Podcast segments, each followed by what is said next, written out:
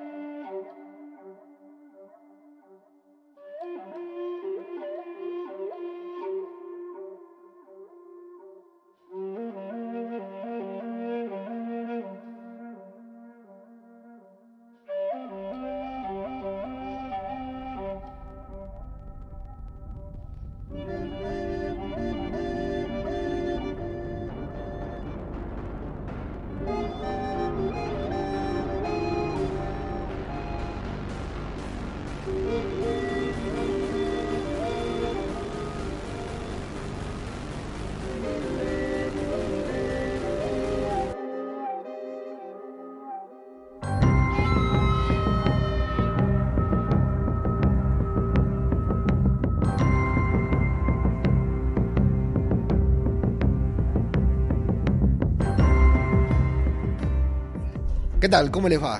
Les damos la bienvenida a el podcast, que, a una nueva entrega de el podcast que faltaba sobre Boca Tan. Esperamos que se encuentren tan bien como nosotros que acabamos de ver esta increíble, este increíble final de temporada y lo vamos a compartir ahora con ustedes con opiniones muy disímiles por ahí dando vueltas por, por la red porque parece que eh, la temporada no estuvo a la altura de las expectativas de muchas de las personas. Vamos a ver por qué les vamos a preguntar. Y nosotros tenemos nuestro pequeño estudio de, de, mercado que hemos hecho en nuestro grupo de Telegram. Pero antes, antes me presento, yo soy ajeno al tiempo. Saludo a mis compañeros. Antonio, el divulgador oficial de Star Wars. ¿Cómo estás?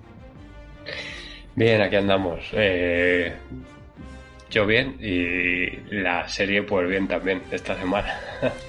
es un capítulo de estos que si te pasa a pensar eh, no tiene pie, ni pie ni cabeza, pero... Pero tanto, en serio, tanto. Yo, yo estoy muy contento. ¿Tanto te parece? Sí, sí, sí. No... A ver, esta temporada en general, no sé si es que, bueno, también tenemos que decir que el, el, Mandaloriano nunca se ha caracterizado porque tuviera unos guiones ahí Exacto. redondos. Sí, o sea que tampoco podemos de, decir que ahora esta temporada es mucho peor a nivel de, de guion que, que, las anteriores. De hecho, el, la primera temporada eran capítulos prácticamente sueltos de aventuras de por ahí el Mandaloriano y Grogu dando vueltas por, por la galaxia. La segunda sí que fue teniendo un poco más de trama y se sirvió mucho de los cameos que, claro, fueron espectaculares. La primera vez que apareció Bocatán, la primera vez que, que apareció Ahsoka Tano, pues, pues eh, apareció Luke Skywalker, apareció R2, o sea que tuvo muchos cameos de y apareció Boba Fett, que no me acordaba tampoco. Eh, se sirvió de, de todos estos cameos para que la temporada al final nos parecía una buenísima temporada, cuando quizás si lo piensas tampoco fue tan buena, o sea, estuvo muy bien, pero eh, no llegó a un nivel a un nivel top. Y esa tercera temporada es verdad que ha tenido capítulos mejores, capítulos peores. A mí en general me ha gustado mucho. Eh, que luego viene PJ a decirme que critico la, la serie de Star Wars. O sea, no, es, es un, una serie súper buena, pero que tiene eh, a nivel de guion, por ejemplo, creo que no es tan buena como, como Andor. Pero que creo que no le hace falta ser tan buena porque tiene otras cosas que, que nos hace disfrutar muchísimo. Que en este capítulo, por ejemplo, no se nota eh, todas esas virtudes tapan las carencias que, que, pueda tener. Y perdón que me he extendido mucho, ya dejo hablar a, a Pablo, que está ahí callado. No, igual, igual, primero te voy a interrumpir yo, porque para mí fue una temporada redondísima. Para, para mí fue, tengo que decir, fue redondísima.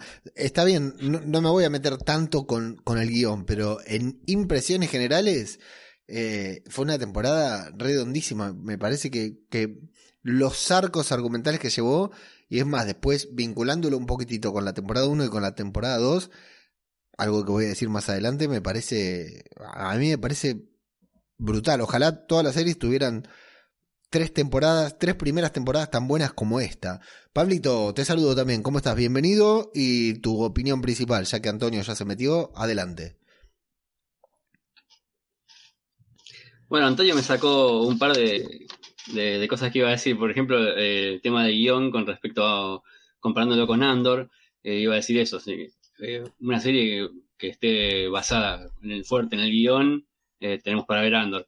A mí me parece que esta, esta serie es, más del estilo de aventuras, con un guion que está, está pensado en muchos aspectos, pero que sin embargo dejan cosas abiertas. Por ejemplo, yo no sé si será porque tengo memoria de corto plazo o, o porque no, no encontré otras cosas, pero a mí lo único que me quedó pendiente fueron, o porque no lo entendí, o porque no lo explicaron bien, es el tema de los espías, quién sería el otro espía. Eh, y la otra es eh, Elia Kane, que quedó colgadísimo eso. Nunca lo, lo terminaron de cerrar. Sí, yo, yo tengo una respuesta. Y Antonio está haciendo gestos, no sé qué le pasó. Sí, Sí, está celebrando algo, Eh, Antonio, Lo, lo de las lo de las- espías. lo de la- lo de los espías es una cosa que creo que se ha inventado el fandom, en- que no por, por el título del capítulo. A ver, que eh, eh, es que estoy- hoy estoy muy animado de hablar. El, el, el, el título es verdad que Hasta era los espías, pero, pero nadie nos hacía, nadie nos hacía pensar, o sea, nada en el guion de la serie nos hacía pensar que ningún mandaloriano pudiera ser espía de nada. O sea, no había, no, no habíamos visto ni siquiera un, un mandaloriano que un capítulo, dos capítulos se fuera. O, sea, todas las, las decisiones que habían tomado, eh, creo que los mandalorianos estaban súper convencidos de que tenían que salvar Mandalor. Unos de una manera y otros de otra. Al final se han unido todos y han- lo han salvado juntos.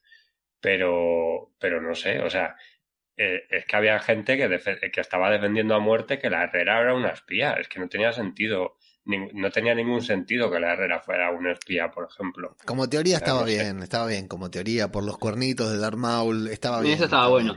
Fue, fue- más Sí. que nada, quiero, quiero decir que, que Otra cosa que parte de lo que estamos colgada- hablando, perdón, Pablito, parte de lo que estamos hablando quiero decir que viene del, del grupo de Telegram, ¿no? De las conversaciones que se dan episodio No, a episodio pero- en el grupo de Telegram y también sí, Eh. en las redes, sí, sí, sí, es cierto. Sí, se, se han, se han compartido memes y todo Ujú. eso con, con lo de los espías, el- lo típico de ir tachando el- las cosas que van a pasar en el último capítulo, que parecía que iba a venir aquí todo, Mm, todo el reparto de, Del de toda la historia de Star Wars y Sí. a, a defender Mandalore y a ver, eh, pues ahora, ahora iremos hablando porque, claro, todo esto no ha pasado, ha sido un capitulazo, pero, pero no porque haya venido aquí Luke Skywalker y Ahsoka y Boba Fett a salvar a, a Mando. Ya, ya de, de Mandalorian ya no necesita de esos cameos.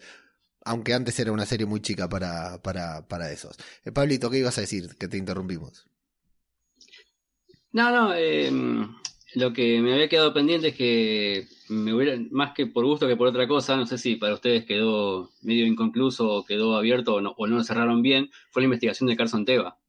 Eh, Mm. Con el tema de, de- Sí, de encontrar las puntas de, de Beskar. investigación, las pistas estas que encontró, por ejemplo, dentro de la nave, el Beskar, eso. Todo eso para mí quedó, no sé si para ustedes también, pero quedó medio inconcluso. sí. Yo sobre esa, ahora más adelante me voy hubiera a, gustado ver más. voy a comentar algo que, que creo que, que tiene influencia en lo que fue el desarrollo de esta temporada y en estas partes de Carson Treva y toda esta parte que pasó en Coruscant también, que me parece que tienen que ver con algo que pasó fuera de la pantalla dentro del universo Star Wars, que es de público conocimiento, pero lo vamos a hablar más adelante. Dos cositas. El espía está claro que es el niño, el hijo de Paz Vizla, por decir alguien, ¿no? Porque yo voy a seguir buscando el, el espía que me deben por ese, por ese título. Y, y este episodio que se llama El Retorno. ¿El Retorno de quién? ¿De Pedro Pascal? No. Pedro Pascal, el gran ausente de esta temporada, ¿eh? Sí, no ha salido. Yo esperaba que, le, que en la última escena, la- en la última escena, la escena final, esperaba que se quitara el casco, aunque sea para verlo ahí, que fue a, tomar un poquitito de sol al set, al, al- set, pero no, estaba muy ocupado peleando contra el Cordyceps, evidentemente, durante esta temporada. De todas maneras, no nos importa porque la verdad que a mí me importa ver más al Mandaloriano que a Pedro Pascal. De hecho, ahora pienso, se, arrepentirán de tener que pagarle a Pedro Pascal por, por poner la voz, porque podría ser cualquier cosa y el personaje molaría igual, sería igual, eh, excel- igual de bueno, digamos. Pero creo que le sirve más a Pedro Pascal salir acreditado en, en el Mandaloriano que a El Mandaloriano que salga acreditado, que, que, que, que sea interpretada su voz y en algún que otro episodio Pedro Pascal, porque para el mito que es Pedro Pascal hoy en día, le sirvió mucho estas tres temporadas de, tres temporadas y media del Mandaloriano. Y el Mandaloriano creo que con otra voz, igual, hubiera sido exactamente igual de exitoso, con la voz de, de Fabro, de, de Filón incluso, hubiera sido igual de, de exitoso eh, la serie. Eh, el episodio se llama El Retorno, decíamos. Eh, quiero destacar una cosa, la serie se llama The Mandalorian en inglés. No tiene ni artículo, o sea, sí tiene artículo, pero no tiene... bueno, tengo justo a mi señora acá al lado que es profesora de lengua y me va a matar de, Mandalorian puede ser, lo podemos traducir como el Mandaloriano, como la Mandaloriana o como los Mandalorianos. Eh, no, no venga, no quiero decir, no vengamos a quejarnos ahora porque Boca Tan, primero para mí fue un personaje espectacular, fue increíble toda la temporada, me encantó cada momento que apareció, cuando apareció deprimida ahí en, su sillón y después cuando levantó el sable oscuro en este, mientras iba volando en este último episodio, me encantó. Eh, pero la serie podría tratarse, por, por, su título, de Los Mandalorianos.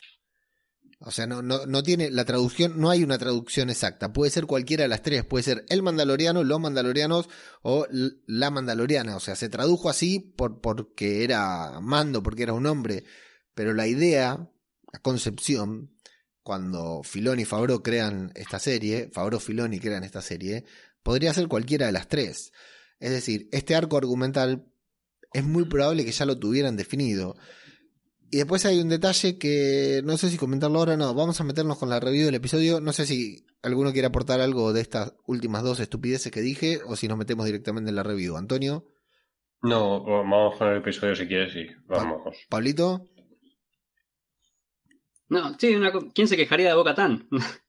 nada más. Sí, no, lo, que sí, hay quejas por ahí de eso, de que tuvo por ahí más protagonismo y de que Mando pasó a un segundo plano eh, en esta temporada, que de hecho hay algo también que voy a destacar más adelante que me gustó mucho de este episodio justamente sobre Mando, pero bueno, vamos a, vamos a avanzar.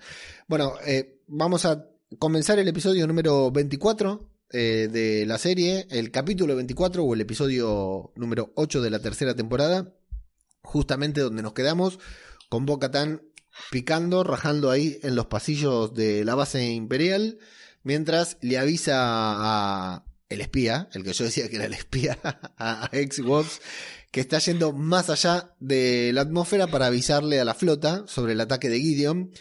Eh, acá Pablito lo aclara muy bien en el guion que le puso un bidón de Monster porque lo, y, y, de Red Bull al mismo tiempo, ¿no? Porque en el último, en el episodio que tenían que perseguir al pajarraco, se quedaron sin combustible y acá le sirvió hasta para cruzar la atmósfera esta complicada que tiene Mandalor. Eh, y muy buena esta idea de dejar la nave como señuelo y que bajen en las naves pequeñas a, a, defender, ¿no? A, respaldar a quienes estaban abajo. Acá dos cositas. Eh, tengo que decir, yo seguía buscando el espía y hay un momento en que eh, Axe habla con el que quedó al mando y le dice, bajen, vayan a mm. ayudar a Bocatán que yo me quedo. Y hay un cruce de miradas ahí que yo dije, uy, el espía. Pero no, era porque Axe estaba cometiendo un acto heroico justamente, ¿no? Todo lo contrario a lo que yo pensé. Pablito, ¿qué te pareció todo este momento?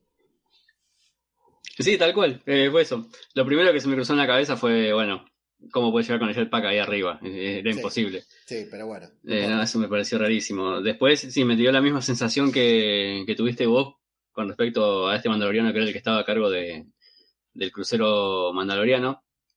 Este, pero al final eh, lo, tomó como, uy, probablemente pierda al líder y no que nos haga sospechar que es un traidor. Sí. aparte un negro traidor, Antonio hubiera sido, otro negro traidor en Star Wars. otro latino traidor. Yo eso lo pensé, lo pensé también, que, que por los dos, porque luego también estaba el otro que, que, creo que, bueno, sí que habla, pero muy poco en, en el capítulo. Digo, ya está el, el, típico negro de Star Wars liándola y aquí este, este va a liar alguna también. Y, y el, eh, bueno, lo del jetpack ya lo habéis dicho los dos, o sea que no, que todo lo que hacen los jetpack este, este capítulo en comparación con, los, con lo que nos habían contado el capítulo ese de perseguir a, al, al bicho este volador no tiene ningún sentido porque se estiran con los jetpacks por ahí volando no sé cuánto, pero mucho tiempo. Pero que bien que queda en pantalla. sí, sí, es, es, genial. O sea, que por eso, pues no, no ningún problema. Yo la semana pasada recuerdo que dije que no iba, no sé cómo iba a salir a Wops fuera de la, de la, de la atmósfera, pues no ha tenido mucho problema. Ha salido con el, con el jetpack y, y ya está. Y, y, luego aquí cuando están eh, avanzando también los mandalorianos y se queda ahí Boca tan eh, rezagada y pone una, eh, una carga de estas térmicas, eh, bueno, me acordé muchísimo de Crosshair en, en The Bad Batch, que, que, utilizaba mucho ese recurso de poner estas, estas cargas, bueno, lo utiliza mucho de poner estas cargas térmicas y luego disparar, que como tiene la puntería mejorada puede unir varios disparos y bueno, eh, queda muy chulo cuando, cuando hace eso en, en The Bad Batch. Aquí Bocatan, bueno, no sé si es Bocatan o, o, la, o Cosca sí, la que, la que dispara. Sí.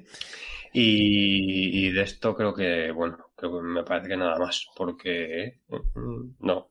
Bueno, acá está muy bien cómo utilizan la, la atmósfera para bajar las naves al mismo tiempo que suben los imperiales, ¿no? Eh, que, se pueden cruzar sin verse, digamos, porque la atmósfera es tan densa que les puede permitir que bajen y suban al mismo tiempo. Comienza este, este ataque, este tiroteo que vemos a, Axe, que, que se pone el casco, que va a tomar una determinación que no vamos a saber cuál es, que da la sensación de que intentan mover, además de disparar, mover la nave, no como para hacerlos chocar contra la propia nave, contra el propio crucero que manejan, mientras están bajando. Ahora, abajo, eh, decíamos, alguien va a tener que rescatar a Mando, lo van a tener que... Bueno, amigos, nos habíamos olvidado de que Mando no necesita que nadie lo rescate. Qué bueno que fue en este episodio, que no lo habíamos visto en esta temporada, y esto es una de las cosas que iba a destacar, que me gustó mucho de este episodio, volver a ver a Din Sharin peleando. Era una de las cosas, Pablito, que en la primera temporada eh, destacamos mucho del tipo de pelea, de esa, de esa pelea sucia que tiene Dean Sharing, que, que utiliza recursos de, de, pelea bien de cuerpo a cuerpo. Y en general, con, con estos troopers, que no me acuerdo cuál es su, su definición, su, su nombre, Jump Troopers son estos. Sí, ya, ya Troopers, vamos, los que llevan el, el jetpack detrás, sí, pero da igual un poco. Aquí, eh, e, esa, ese estilo de pelea que eh, destacábamos en la primera temporada que, que, que, ponía la cara para que le peguen porque sabía que con el Beskar le iba a doler y acá de todas maneras los soldados también tienen Beskar y se vuelven a producir varias peleas de estas con, con Dean a lo largo del episodio y acá comienza cuando se enfrenta con estos dos que lo están llevando y se empieza a, a defender y me encantó volver a ver a, a el Mandaloriano en acción como lo veíamos en las primeras temporadas, Antonio. Sí, a mí eso también, a mí eso también. Tenemos que suponer que aquí el, el doble, eh, estas, bueno, esta semana, estas escenas es el eh, Lative eh, Crowder, se llama, que es el que está como más especializado en, en escenas de acción. Pues luego recordemos que también el otro doble es eh, Brendan Wayne, que, que yo creo que en algunas escenas podríamos casi decir cuál es, cuál es cada uno, porque el, otro tiene como mucha pose, o sea, Brendan Wayne tiene mucha... Tiene una onda para caminar tremenda. sí y, hoy yo creo, bueno, en todas las escenas que hemos visto, yo creo que es este, este otro actor porque está más especializado en, en escenas de, de acción y demás. Y mm, el, el, rescate de Grogu es otra de las cosas que digo que, bueno, pues cómo ha llegado Grogu ahí, tenemos que entender que es eh, a través de la, de la fuerza, que de alguna manera consiguió llegar ahí, pero bueno, eh, no tiene mucha explicación, que de repente justo aparezca ahí cuando cuando Din Djarin más lo, más lo necesita, pero bueno, lo tenemos, es otra de las cosas que nos tenemos que creer, queda muy bien, queda muy bien como le rescata, queda cómico luego cuando le empieza a rociar con el spray este, este sanador, que ahí la verdad es que me reí bastante que le está diciendo el otro, estoy bien, estoy bien, y menos mal que tenía el casco y por lo menos no le caen los ojos la...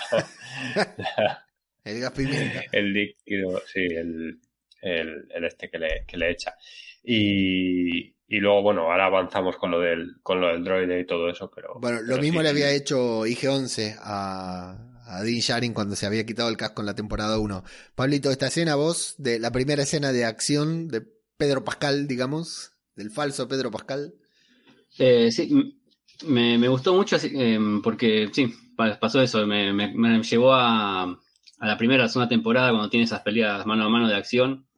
Eh, acá eh, no puede usar muchos gadgets porque no tiene ninguno. Eh, recordemos que lo habían desarmado este, justo antes de llevárselo. Habían dejado todo las, ¿cómo es? Todo este equipamiento que él tiene. Así que tuvo que ir rebuscándosela como pudo con la ayuda poca que le dio Grogu en este momento. Después lo ayuda mucho más más adelante. Eh, y también me acuerdo que hicimos contrapuesto a, la forma de pelear de Boca que eso fue en esta temporada, que ella es mucho más fluida y Mando fue un poco más tosco. Este, y me llamó mucho la atención cómo cobró en todo este capítulo. Le dieron para los chicles, ¿eh? Sí, sí, sí. Por todos lados le pegaron. Total, total. Pero por eso, eso me gustó mucho, ver esa, esa misma suciedad en las peleas que veíamos en la, mucho en la primera temporada, eh, el regreso a, a esa brusquedad de las peleas, incluso con estando Gina Carano, ¿no? Cuando se peleó con ella, que era, era, era bastante brusco todo. Bueno, eh, recién también cobró. También cobró ahí, sí. Recién acá tenemos los títulos. y... Una cosa, el, el, el jetpack eh, que recupera uno de estos blancos de los, de los troopers, eh, ¿se lo quitan también junto con las armas? o El jetpack se lo quitan con las armas, sí, sí, sí. Sí, y luego lo recupera, pero no sabemos cómo. O sea, no está ya con el resto de, la, de las cosas que hay en la, en la base. O sea, no se ve en ningún momento que lo vuelva a coger ni nada, ¿no? Porque mm. luego cuando está en Nevarro sí que lleva el jetpack, yo creo, el, ¿Lo tiene puesto? no, no preste atención. Ah, no mm. me fijo. No, no, me fijo. No preste atención si lo tiene puesto al final. De todas maneras, esas cosas que pueden suceder fuera de cámara, bueno, está, estaba ahí, el jetpack. Lo tiraron, lo fueron a buscar. Claro, explotó todo, ¿no? Pero bueno. No importa. Salió volando y lo, lo, recuperó. Bueno, eh, aquí recién ahora vienen los títulos. Se va a poner en contacto con Bocatar, con Bocatán. Cada uno va a seguir, va a continuar con su camino. Y eh, Din Sharin le va a decir a Grogu, Grogu, amigo, vamos a buscar a Gideon porque si no esto no va a terminar mal, no va, no va a terminar más. Nos viene corriendo hace tres temporadas, así que vamos a, a seguirlo, vamos a, a agarrarlo mientras Bocatán eh, va a llevar a su grupo de mandalorianos a un lugar en el que, como el profesor doctor Ian Malcolm dice, la vida se abre camino, ¿no? Eh, un lugar de Mandalor que, me adelanto acá un poquitito, eh, volvió a florecer, digamos, cuando lo, mismo que pasó en pandemia, ¿no? Que cuando nos encerramos todos en casa, la naturaleza está muy feliz, o algo que nos han contado también en Tales of the Walking Dead, que cuando la humanidad desapareció, la naturaleza eh, pudo florecer. En Mandalor pasó lo mismo, bastó con que abandonaran Mandalor y aunque todo estaba parecía estar destruido, la naturaleza se abría camino, por lo cual eh, Mandalor podía llegar a, recuperarse. Eso por un lado. Mientras por el otro, eh, bueno, eh, Axe Wolves va bajando a, toda velocidad y tiene una precisión, una muy buena puntería para eh, atacar. bueno, no, no, claro, antes de que Axe Wolves baje, llega la caballería, ¿no? dirigida por la Herrera en una escena que, a ver, si le van a poner peros para mí fue brutal. Eh, acá fue brutal. Los mandalorianos saliendo de la cueva y diciendo vamos a refugiarnos allá al jardín este que tenemos, que tenemos la cosecha ahí, la, planta de marihuana. Y después cuando le dicen eh, Bocatán, llegó la caballería y salen volando ahí todos los mandalorianos. Fue brutal. O sea, todo lo de los mandalorianos con los jetpack en este capítulo a mí me pareció brutal. Cuando salen de la nave grande y se meten en las naves chicas y van aterrizando así con el culo, patinando y todo, como sea. Después cuando se tiran y van volando todos y agarran sus armas y se preparan y Bocatán saca el y la Herrera agarra su martillo, que es estupidísimo que la Herrera pelee con un martillo cuando del otro lado vienen con blasters. Pero queda súper bien la Herrera dando mazazos ahí y Bocatán con el sable, los demás disparando. Bueno, para mí es una escena. Y la cantidad, la cantidad de trucos. Pensemos lo que era de Mandalorian cuando empezó, que era una pantallita ahí con dos personajes. Es, increíble lo que ha crecido la serie. Para mí es brutal toda esta escena de los mandalorianos, el enfrentamiento, los saltos, los jetpacks, todo. Antonio. Sí, esta escena está, está genial. O sea, el nivel de, de acción a mí me ha gustado, me ha gustado muchísimo cómo está, cómo está planteada. Esto que comentabas, por ejemplo, que se resbalan al entrar en los, en los guanteletes mandalorianos al, al aterrizar, Esto ya lo vimos también un poco en la última temporada de, The Clone Wars, que eh, están luchando en el aire, en este caso son clones y mandalorianos contra otros mandalorianos, eh, eh, los partidarios de, de Maul, que están ahí en Suntari también, y, vemos como lo, tanto los clones como a los mandalorianos les cuesta mucho ir bajando a la vez que van descendiendo con las naves y llega Soka y se pone a dar saltos entre las naves y es una escena que, que mola muchísimo. Pero vamos, que esta también está, está genial cuando se entrecruzan ahí como si fuera una batalla de estas que estábamos acostumbrados a ver en Juego de Tronos, que se cruzan unos con otros y se empiezan a chocar. Eh, el momento en el que, bueno, desenfunda, en el que eh, enciende el sable, el sable oscuro está también genial. Cuando se empareja con la, con la herrera y a la vez se empareja con los, con los guanteletes todos y van todos juntos ahí ahí volando también visualmente es muy chulo. Y luego Cosca por ejemplo, también tiene una escena muy, muy chula que aprovecha la inercia para como deslizarse por una plataforma y luego se deja caer y a la vez que está cayendo vuelve a disparar por, por el otro lado. Esa, esa escena me pareció, me pareció también genial. Que luego justo sale también eh, Bocatan utilizando el, el, sable y atravesando a uno por, por en medio que, que queda todo, queda todo muy bien. Eso me ha gustado bastante más, bueno, que por ejemplo las escenas con, de combate entre, entre Mando y, Gideon, que como Gideon es muy superior, es todo lo que hemos dicho que eh, Din Djarin recibe mucho, eh, pero al final como Gideon lleva el traje del, del Dark, eh, no cómo se llama, del Dark Trooper, pues no le queda más, más remedio de que ser eh, más poderoso todo el rato y al final gana a, a Din y a Bocatan hasta que, hasta que se juntan. Pero sí, sí, toda esta escena de vuelo de los mandalorianos es que es, es, es brutal, es, es espectacular. Pablito. A mí me, me encantó esta. Eh, todas estas escenas que, que, fueron en diagonal, tanto la que pelean con los mandalorianos como la de las naves que se cruzan, estuvieron buenísimas. Eh, a mí me, em, me, me, recordó mucho a Corazón Valiente, cuando mm. venían esos ejércitos así de frente que estaban a punto de chocarse y quería ver qué iba a pasar cuando estén pegados con, la, con la velocidad que venían.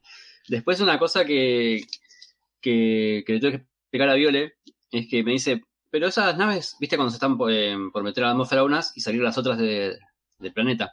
Me dice, pero como esas naves no se ven unas a otras, eh, o, sea, me, o sea, me dijo se ven, pero eh, entendí que lo que quiso decir es escanearse unas a otras desde lejos. Entonces lo que pasaba era esto, por los bombardeos quedaron bloqueadas las comunicaciones y supongo que eh, no, se pudieron ver por las espesas nubes que hay y por la interferencia que hay en los sistemas de comunicación. y por, bloquea todo. Y por lo tanto de escaneo. Claro, exactamente.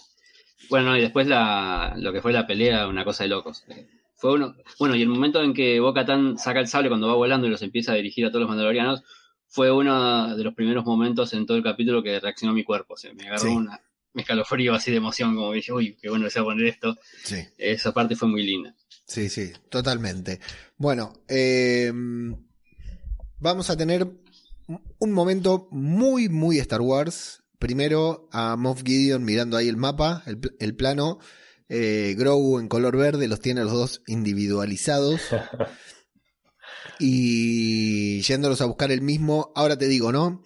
Qué construcción de personaje Moff Gideon eh, entre la primera, la segunda y la tercera temporada. Giancarlo Espósito también, igual que Pedro Pascal, un poquitito más trabajó, pero muy poquito y fue un villanazo. Por lo menos para mí, acá en el momento que se pone el traje y dice, dejen que el traje primero está re papota, está re bueno. Y cuando se lo pone dice, dejen que voy yo. Dice, ¿quiere que lo vayamos a buscar? No, al mandaloriano lo voy a buscar yo. Digo, qué villano tan mítico, tan mítico que si fuera Vader en la trilogía Star Wars podría ser un, Vader tranquilamente. O sea, em, otra vez nos vamos a meter en este debate, en este debate, pero los que, lo que nos costó a algunos, o lo que les costó a algunos aceptar a, a Kylo Ren, y lo villanazo que queda Moff Gideon con, con este traje, con la máscara, con la voz, como le cambia, me pareció brutal, Antonio. Sí, Moff Gideon en general es un, villano que está bien y está muy bien construido y creo que ves esta temporada sí que ha ayudado a cerrar mucho su, su personaje. No sé si lo, pues, bueno, toca ya comentarlo aquí, ¿no? si lo de los de los clones, que queda muy bien, para mí eso queda muy bien cerrado. Eh, es verdad que lo cierran con una frase eh, para que nos quedemos los, sí, los, los fans aquí tranquilos de que han cerrado toda la trama, pero ya bueno, eh, confirmamos del todo, del todo que el cliente de la, de la primera temporada era Gideon, que estaba buscando a Grogu para eh, hacer sus propios clones, porque lo dice, lo dice él, y que a esos clones quería meterles la, eh, o sea, quería como hacerle un update de que él pudiera usar la, pudiera usar la fuerza. Le metió los eh, midichlorianos. Sí, eh, eso también es un poco polémico, o supongo que de aquí a unos días se volverá una decisión polémica, porque eh, entonces se supone que cualquier clon que se inyecte eh, células de un Jedi o con lo que sea, eh, consigue automáticamente tener la fuerza. O sea, si hubieran cogido a un, a un Jedi, los, los caminoanos hubieran logrado duplicar eh, Jedis. Entonces, ¿por qué no hicieron un ejército de clones Jedi, Jedi en vez de un ejército de clones de, de Jango Fett? Eh, no sé, eh, no tiene mucho sentido, ¿no? si eso se puede hacer y es tan, tan fácil, entre comillas, como nos quieren demostrar en esta temporada, pues bien. Eh, si no, es verdad que nos pueden decir que el que ha conseguido hacer esos persing y entonces ya pues nos, nos tenemos que callar y que por eso luego, luego es tan difícil eh, clonar bien a, a, Palpatine porque Pershing empieza a hacer experimentos y al final pues consigue clonarlo o Pershing u otros científicos eh, consiguen clonar a Palpatine pero al principio les, les cuesta mucho y solo pueden hacer a Snoke por ejemplo. Correcto. Escribiste Escribiste todo lo que va, lo, lo, lo, que continúa a la saga del Mandaloriano, sí, creo, creo que va directamente por ahí. Sí, es, eso es bastante, bastante probable. Eh, mm, vale, eh, luego por otra parte, que también lo ha comentado Pablo un poco al principio, el, em, qué importancia va a tener de aquí Pershing, de aquí para el futuro, que es todo esto que, he contado, porque es verdad que si no me, me, extraña mucho que esta temporada le hayan dado tanta importancia en la trama e incluso le hayan dado un capítulo entero, porque al final eh, a Pershing pararon la trama para dedicarle un capítulo, explicarnos eh, quién es, explicarnos lo que hacía, explicarnos eh, que le han borrado la, la mente, o sea que ahora eh, los imperiales que quedan eh, o bueno, ya sabemos por qué le borraron la mente, porque eh, también esto puede tener una explicación de que Gideon ya ha conseguido su objetivo, se ha clonado a sí mismo, se ha puesto la, la fuerza en esos clones y ya Pershing no le hace falta. Y para que otros no utilicen lo que Pershing ha desarrollado, pues le borra la mente y así el único que tiene estas capacidades o te va a tener estas capacidades a través de sus clones es, eh, es, solo, es solo Gideon. O sea, el resto de, de señores de la guerra imperiales no van a poder utilizar las, las habilidades de Gideon. Eso sería otra, otra de las explicaciones que, pueda tener. Lo que sí que es verdad que eh, no sé cómo podrá seguir esta, esta otra, esta otra, este otro personaje, el de, el de Elia Kane, porque supuestamente eh, de aquí en el futuro le, supongo que le captará otro, otro señor de la guerra todos imperial y la volveremos a ver, porque no creo que igual que el Pershing ha tenido mucha importancia esta temporada, que de aquí en adelante nos la, nos la quiten. No sé, un poco raro sería, ¿no? Pablito Gideon como villano, Pershing, clones. Eh, bueno, Gideon como villano me encanta, eh, porque es eh, uno de los villanos que está muy bien armado, que no es un, uno de estos villanos que eh, lo arman como para que sea un loquito, generan arcade y nada más, o sea, tiene un propósito el tipo y aparte me gusta mucho que sea uno de esos villanos que se informa acerca del enemigo, porque tiene todo para, para poder vencer a los mandalorianos y aún así no puede, pero no importa eso, al margen.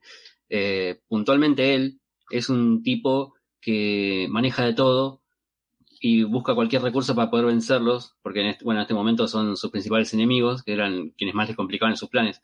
Recordemos la, la vez pasada del capítulo anterior que dice, no, ¿cómo puede ser que estas facciones estén juntas y van a estar separadas? O sea, conoce todo lo interior eh, de la, sí, incluso sí. de la política mandaloriana. Después el tema de la clonación, me parece que mm, eh, me pareció raro también eh, la explicación que dio, que logró separar, o sea, están volviendo a la parte científica de, la fuerza, ¿no? Sí. A, lo que es este, el componente genético.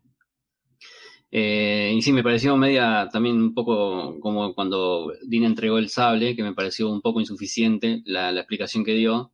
pero bueno, tomando, tomando, a Pershing, me acuerdo también el primer. ¿Cuándo fue el capítulo que, segundo, tercero que le tocó ser protagonista, que explica en esa conferencia que da, que dice, bueno, yo gracias a los caminoanos y a los, sé, me acuerdo que toma dos ramas él de la genética para experimentar, eh, cuando experimentaba para el imperio, eh, dice, bueno, gracias a los caminoanos y a esta otra rama que no me acuerdo cuál era, que me parece que por ese lado puede ser que venga el tema de poder aislar a los miniclorianos.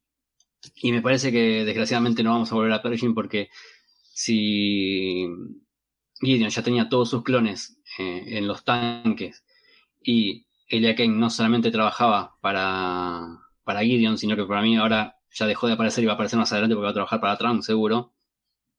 Eh, le fritaron el cerebro a Pershing. Para Trump. Para Donald Trump. Claro, para Donald Trump. Para Donald Trump. Eh, eh, me perdí. Ah, eh, que le, le el cerebro para que no pueda seguir eh, haciendo estos experimentos de clonación para otra persona. Sí. Creo que fue a propósito lo que le hicieron, fue con, sentido. ¿no? Yo creo que el tema de la clonación estaba por ahí pendiente en este Consejo de las Sombras que escuchamos el otro día. Lo que pasa es que estaban preocupados por la obsesión que supuestamente Gideon tenía, que ahora confirmamos que sí que era real, ¿no? Que se quería clonar a sí mismo para estar en todos lados, eh, todo en todas partes al mismo tiempo. Eh, y con la fuerza encima, entonces era un Gideon super papota porque iba absorbiendo, como decían ustedes, de cada uno de sus enemigos, ¿no? Beskar, eh, sable oscuro, sabiduría y lo que le faltaba, la fuerza, claro. Em, bueno, vamos a tener un momento muy, muy Star Wars, que es R5 abriendo las puertas de... Un momentazo. Eh, yo, acá te digo, eh, esto es Star Wars. Antonio, y vos me, lo vas a confirmar o a no confirmar. Hay una batalla afuera, naves, jetpacks, gente cagándose a tiros y adentro alguien, una incursión por los pasillos con un droide abriendo puertecitas y haciendo cosas graciosas. Esto es Star Wars. Esto es lo que queremos ver en Star Wars. ¿Me equivoco, Antonio? Sí, esto es de, estas cosas que tiene Star Wars que, como digo, dan igual. Esto, a ver, en realidad tampoco tiene ningún sentido que allí no quede nadie nada más que estos, estos droides negros, estos droides eh, ratón, que son los que atacan a, R5, que también es súper gracioso, que, bueno, los, los fríe ahí también como hacía R2 y luego va por refuerzos para rodearle y al final se va ahí volando. Toda esta escena que es bastante graciosa y evidentemente el, momento en el que no puede desbloquear las puertas y le cuesta un poco y tiene que esperar, no sé qué, se lo tiene que repetir 500 veces y al final eh, consigue eh, quitar los campos estos de fuerza y a la vez estamos viendo que a Din Djarin le están pegando una paliza cada vez que abre un, un campo de fuerza. O sea que es una escena divertida y cuando cambian de plano es eh, una escena de acción que está muy, muy lograda. Si esto está, es, para mí es eh, puro, o sea, escenas puras de, Star Wars.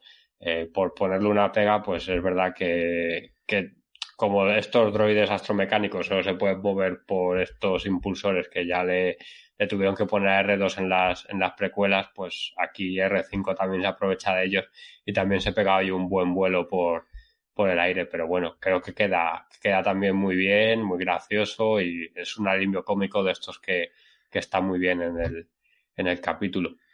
Estos droides, por cierto, que como hoy no hay muchas curiosidades, ya lo diréis, eh, los droides negros, estos ratón, son, eh, se llaman, bueno, son de la serie MSE6 y se utilizaban para limpiar, o sea, eran como la rumba hasta que tenemos ahora en casa, pues para limpiar las, las naves estelares. Eh, también los utilizaban para llevar mensajes o para guiar a las tropas a, a los puestos que les asignaban en, en las naves estas que, que, hay tan grandes en, en, Star Wars para que no se perdieran por los pasillos. Servían para, para todas esas cosas. Y le tenía mucho miedo a, a. Y... Eh, bueno, R5, a mí ese momento me encantó. Más allá de que Antonio diga que no tiene sentido que no haya ningún otro droide, a mí yo lo, compro totalmente porque es muy de Star Wars. Un droide ahí pasando aprietos, teniendo que tocar palancas. Pero, qué momento de acción. Vas a abrir los portales uno a uno. Porque si se me vienen los ocho, no tengo armas. Esto va a ser muy complicado. Si se me vienen los ocho juntos, o seis, no sé cuántos eran. Si se me vienen todos de a dos, los puedo manejar. Pero si se me vienen los ocho juntos, no voy a poder. Así que abrímelo portal por portal y cada una de estas peleas y la manera en que Mando se va armando, valga la redundancia, como va agarrando un arma de cada uno. Al del primero se le escapa la, se le cae, se le escapa la pistola, luego tiene un bastón, tiene un escudo y se va armando uno por uno hasta lo que los deja todos tirados. Y otra vez la pelea sucia esa de, mando, de que tiene ese estilo tan callejero de pelea, Pablito, que me, me encantó todo este momento, todo, ¿eh? Es que la pensó muy bien. Se dio cuenta que, que a- a- venía mal físicamente porque ya lo habían fajado mientras lo estaban arrastrando. Y después cuando eh, tocó pelear contra estos 6, 8 tipos, que a medida que iban agarrando armas, se- iban asustándose más. No sé si te diste Sí, cuenta de eso, sí, pero sí. primero agarraban cuchillo, ya lo empezaron a respetar un poco más. Después cuando agarraba el escudo, agarraba el palo ese bastón que medio eléctrico, también ya se asustaban con, con el escudo, todo. Eh, Cuando después cuando agarró los blaster, mucho peor. Eh, estuvo muy bien la, escena con, el robotito porque me hace acordar a muchas escenas de, las precuelas, de la trilogía clásica, que hay escenas de estas varias, este, que están desesperados adentro de la nave esperando a que R2D2 eh, abra unas compuertas o, despeje algo, lo que sea, y los tipos y siempre tienen un accidente afuera con alguna cosa. Eh, estuvo muy divertido todo. Eh, te iba a comentar otra cosa y se me fue. Así que paso y cualquier cosa se vuelve te digo. Bueno, y nos vamos al, al momento. Antonio, Antonio. No, yo me estaba riendo porque parece ahí, eh, según lo contaba Pablo, de que cada uno tiene las armas mejores, parece una escena de- totalmente de estar de videojuego. Que el con el primero, lo Sí, que ha hecho. Pablo, que, que solo parece que se pega, se pega, luego con los otros tienen cuchillos, los otros ya tienen un escudo de estos antidisturbios y una, una porra, y los últimos ya tienen. Me hizo acordar mucho, sí. esta escena me hizo acordar mucho a cuando tenían que hacer una limpieza de algún sector en The Walking Dead, que había demasiados zombies, entonces se hacían formación de dos lados, bueno, vayan saltando de a tres, abrían la puerta y la cerraban, abrían la puerta y la cerraban, iban pasando de a tres, así lo hacían poniendo controlar. Un detalle que los troopers tienen traje de Beskar, o sea, le disparan a Mando y más allá del impacto no lo matan, Mando les dispara y tampoco lo- los mata, o sea, tiene que usar todas técnicas, una vez más, y me voy a repetir, sucias, o sea, de disparar en lugares en donde no la armadura no protege, en donde o, acuchillar en el, Hmm. en el cuello, eh, tiene que tiene que dar golpes muy certeros para eh, para sacárselos de encima, Pablito. Igual no sé si te diste cuenta que de- después de pelear varias veces con estos troopers armados con Beskar, eh, le encontró la técnica, porque varias veces utiliza bajar el brazo y dispararle desde abajo. Desde abajo casco. hacia arriba, sí. Sí, sí, sí, sí, es brutal. es Estuvo brutal. muy vivo ahí. Por eso, por eso te digo, estuvo muy, muy bien el, el recurso de la pelea. Eh, se va a encontrar entonces con Moff Gideon, que era lo que estábamos esperando, no sé, o sea, eh, tal vez tardó mucho en aparecer Moff Gideon en la temporada, esto mm, podríamos debatirlo un poco, ¿no? Si le hubiera dado un poco más de, salsa que, apareciera a mitad de temporada, por lo menos que comenzara ya a aparecer, pero insisto, hay algunas cositas que voy a comentar más adelante cuando terminemos la review. Eh, y tienen el, el enfrentamiento eh, verbal primero, en el que Moff Gideon nos va a revelar todos sus planes con los clones que les había agregado la fuerza. Eh, Mando va a intentar mantener a salvo a Grogu y se va a dar esta pelea mano a mano entre Gideon, entre, entre Mando, que vemos que hay una, al, al haberse puesto, recordemos que en la temporada pasada le ganó fácilmente, ¿no? Lo despojó del sable fácilmente, Mando, no, Gideon no tuvo forma de enfrentarlo y ahora armado con un traje de Dark Trooper de Beskar, es muy superior, o sea, prácticamente como que Mando no tuviera posibilidad de ganarle y va a terminar necesitando la ayuda de, de Bocatán, ¿no? Que va a abandonar la, la, batalla que prácticamente la tienen ganada para venir a, ayudar a, a Mando. Eh, destacar un momento en particular que está súper bien rodado. Ese momento en que entran, al igual que en el episodio pasado, los tres guardias pretorianos. Y, y lo vemos ahí amando solo y acaban de matar a Paz Visla. La verdad que me parece eh, cinematográficamente espectacular como se corta la acción y aparecen los tres que podían estar al lado de Gideon en todo momento, como estaban con Palpatine antes, ¿no? No, acá aparecen de pronto, de estaban escondidos atrás de algo esperando su momento y aparecen y les ponen la música. Es una barbaridad, es una belleza de momento. Bueno, y una pelea también ahí que se pone muy ruda en la que Grogu termina eh, teniendo las que ver con él, que ahora avanzamos con eso, pero vamos hasta aquí, Antonio. Sí, nada, esto, pues eh, cuando aparecen los, eh, los guardas estos pretorianos por detrás, como dices tú, no, donde estaban escondidos, se habían metido detrás de una, de una piedra o lo que sea, pero bueno, eh, aparecen cuando, cuando aparecen y tampoco tiene mucho sentido que aparezca porque eh, Mogideon la verdad es que no estaba pasando dificultades ni nada, o sea, aparecen mm. ahí pues por lo que tiene que pasar después que bueno, pues lo, como lo que tiene que pasar después está muy bien, eh, pues, pues todo bien. Y la pelea con Gideon yo ya he comentado que me gusta un poco menos que todo lo que está pasando por detrás de los mandalorianos, entonces ya ahora cuando hablemos de lo de Grogu y el final de la pelea ya, ya sigo con ello. ¿Y Pablito? Eh, yo creo que necesariamente tenían que armar a Gideon de esta manera porque nos debían una pelea de esta forma. En la temporada anterior creo que había quedado un poco corta la lucha entre la lanza y el sable oscuro. Y necesitábamos ver una pelea con, con Gideon dando un poco más de machaca. Este, al punto que tuvieron que salvarse mutuamente entre Bo-Katan y Din Djarin para sobrevivir. Bueno, por un lado, Bo-Katan primero interviene, le dice, yo me encargo de Gideon, vos anda a buscar a, a tu hijo, a tu niño, y se va Din a buscar a Grogu que le estaban rompiendo en pedacitos a, a, su juguete, al, juguete más vendido de la próxima Navidad, al Funko más vendido que va a ser IG-11 con Grogu adentro, ya lo sabemos, ¿no? Eh, vayan comprándolo, vayan reservándolo en su tienda favorita. Eh, se lo van a romper y Grogu va a empezar a hacer un, un uso, bueno, primero que lo salva a Mando, ¿no? Con el no, no, no, no, que lo utilizó varias veces el recurso del no, y luego eh, le hacen concha al traje y tiene que empezar a, escapar utilizando la fuerza. Aparece Mando cuando, cuando Grogu está en aprietos. Primero Grogu salva a Mando, luego Mando salva a Grogu.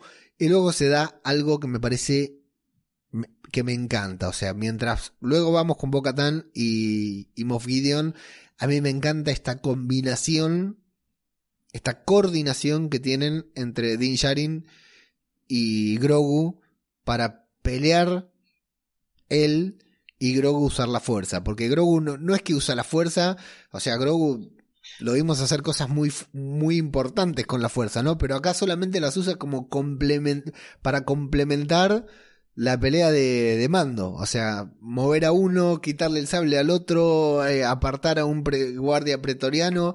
O sea, me parece muy bien la, la combinación. O sea, se, me, se, me, ocurre que Grogu podría haber hecho así con la mano y barrer a los tres guardias pretorianos y listo. Y sin embargo, no. Hicieron bien, rebuscaron que sea una combinación de pelea con el uso de la fuerza de Grogu, Antonio. Sí, eso está. A mí también me, me ha gustado mucho que parece que aprende a usar bueno, eh, la fuerza de una manera que se combine con las habilidades que tiene que tiene Din Djarin, es decir, con las habilidades mandalorianas. O sea, él, al final lo que nos está llevando a la serie es que eh, va a combinar la fuerza y lo que le vayan enseñando de los mandalorianos eh, para hacerse como más, más poderoso.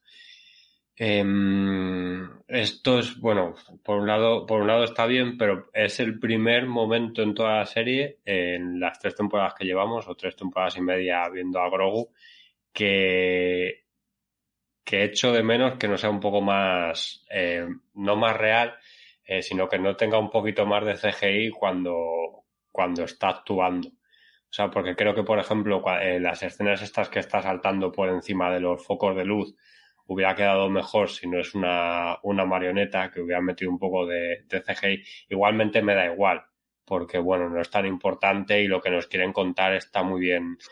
O sea, este, como hemos dicho los dos, eh, está, eh, está muy bien y queda, queda bien resuelto. Pero bueno, si le viéramos saltar de una manera un poco menos ortopédica, eh, creo, que quedaría, creo que quedaría un pelín, un pelín mejor. pero bueno, es una decisión que, que, han tomado, que yo las otras temporadas la he apoyado mucho porque quería volver a ver. A mí me gusta mucho ver animatrónicos en, en Star Wars y de hecho creo que por ejemplo eh, Zeb en, ahora en el final de temporada no ha aparecido porque tienen que pon, tienen que hacerle la cara toda digitalmente y no meten especies de este estilo en no están metiendo especies de este estilo en el Mandaloriano porque quieren usar todos los animatrónicos posibles entonces pues bueno eh, por una parte echo de menos que Grogu sea un, un pelín más real pero por otra parte me gusta eh, verle estos movimientos tan extraños que tiene que tiene al saltar. Son, tengo sentimientos encontrados con esto. Pablo. Eh, a mí me gustó toda esta escena, eh, sobre todo cómo se involucra Grogu dentro de lo que es la pelea, ¿no? Que está teniendo Dean, a pesar de que lo están vapuleando ahí entre los tres, que ya al punto de, de insertarlo como le hicieron a Paz Vizla eh, luego utiliza la fuerza eh, para darle ventaja, aparte de, salvarlo, porque eh, en un momento cuando lo está por atacar uno lo hace volar, después cuando el otro está por levantar esa especie de guadaña que tenía, eh, se la saca, después a ese Din es a quien le dispara por debajo del casco, o sea, todas cosas útiles para la pelea y para darle ventaja al, que estaba en desventaja. Eso estuvo muy bien.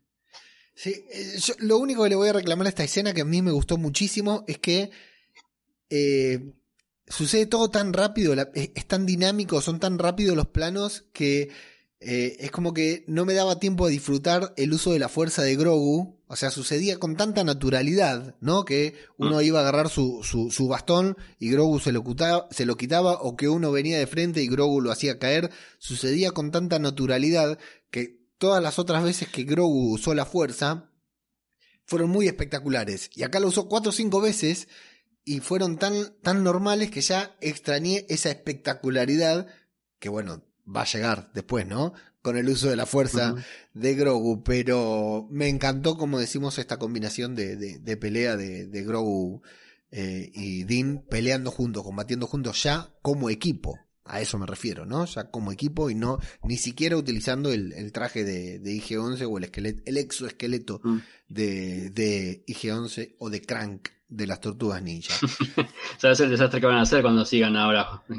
Sí, exacto. Sí, sí, totalmente. Bueno, Bocatan y Moff Gideon tienen un duelo ahí de palabras, un duelo de intelectual, un duelo mandaloriano versus imperio, eh, con la sorpresa que nos da a todos que le destruye el sable oscuro, el sable de luz, que la verdad que yo no lo esperaba, me parece Mm, que, termina siendo bueno para la historia, digamos. Boca Tan va a ser seguida por los mandalorianos, como vamos a ver en el final, sin necesidad de portar el sable de luz que parecía que era lo único que podía unir a los mandalorianos. No, no parece que una simple hornalla al máximo también puede servir para unir a los mandalorianos. Pero esto a mí me sorprendió cuando Moff Gideon le rompe el sable, Antonio. Sí, a mí también. Eh, después de tantas vueltas que le han dado a, mm. el sable, eh, la cena se lo cargan y, ya está. No sé si lo volveremos a ver o, no lo volveremos a ver. Pero todo lo que has destacado también tú a nivel de diálogo también me, ha gustado mucho esto que le dice Gideon. al final los mandalorianos no sois nada sin, bueno, la traducción que le han puesto es sin vuestras baratijas y, y Bocatan le, le responde lo de Mandalorians are, stronger together, que creo que es una, una super frase. y, y, justo vemos ahí que, que eh, están luchando, porque creo que se mezclan estas escenas con la lucha de, de Din Djarin y Grogu.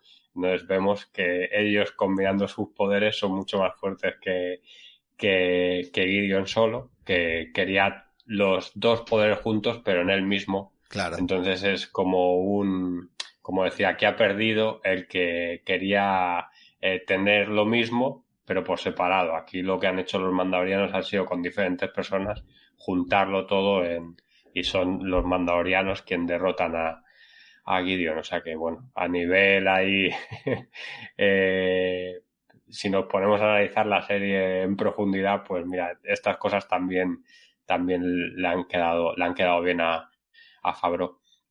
Y luego creo que aquí también es cuando empieza a caer ya el, el, la nave y ya pues se va todo a la, a la mierda, empiezan a huir los, los mandalorianos que, que le pueden avisar.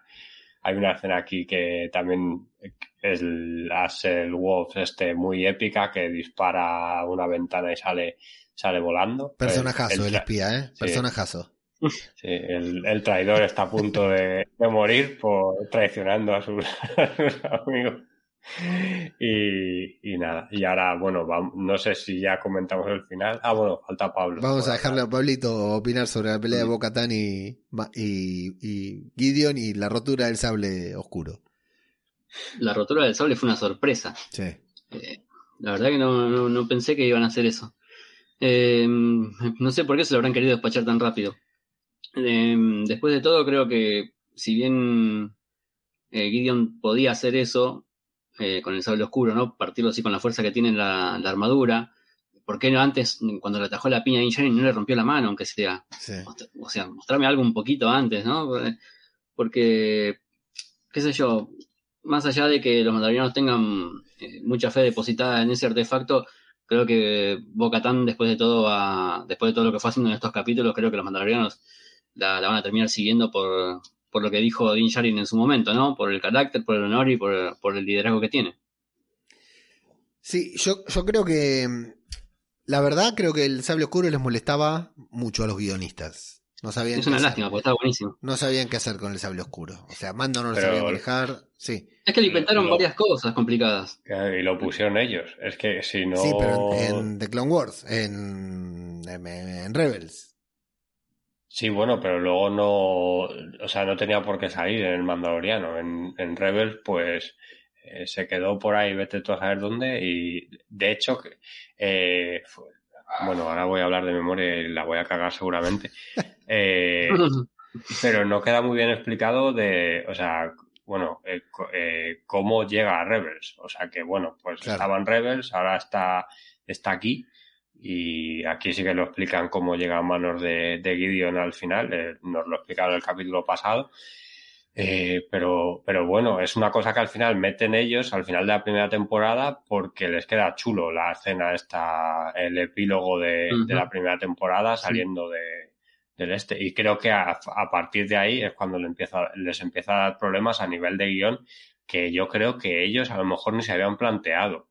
Y entonces es cuando tienen que meter la, lo de Bocatán eh, diciendo que ya no lo puede coger porque ya lo, ya se lo dieron y por eso condenó a su pueblo, todas estas cosas que han ido también desarrollando esta temporada, que la Herrera explicó en el libro de Boa Fett, o sea que bueno, al final le han ido buscando historias hasta, pero sí, sí, yo también dije, me parece que hace unos cuantos podcasts que al final el, el sable oscuro que estaba haciendo era molestar más que, hmm. más que ayudar. Y, lo, y la, la, forma de usarlo también es otra cosa que me parece que inventaron eh, para que termine de vuelta en manos de Bocatán. Sí, sí, sí. Esto que Injari no podía manejar, que se lastimaba al mismo, que le pesaba. Sí, y recordemos que parte de todo esto pasa, sucede en, en la serie de Boba Fett, eh, que no necesariamente los que sí. miran de Mandalorian ven la serie de Boba Fett. Eh, bueno, como decía Antonio, cae la nave de los mandalorianos. Axe Wolves tiene muy buena puntería, apunta justo ahí, le dice desa despejen, desalojen el lugar, no lo desalojan. Hay una, una otra vez, ¿no? Los mandal mandalorianos son más fuertes juntos. Tiene la gentileza eh, Giancarlo Espósito de sacarle el casco a Bocatán para permitirnos ver su rostro cuando dice esa frase, ¿no? Con esa clásica caída de superhéroes, como dice eh, Deadpool, ¿no? Está con las rodillas, una, una rodilla en la tierra, eh, inclinada. Viene Din Djarin disparando desde atrás.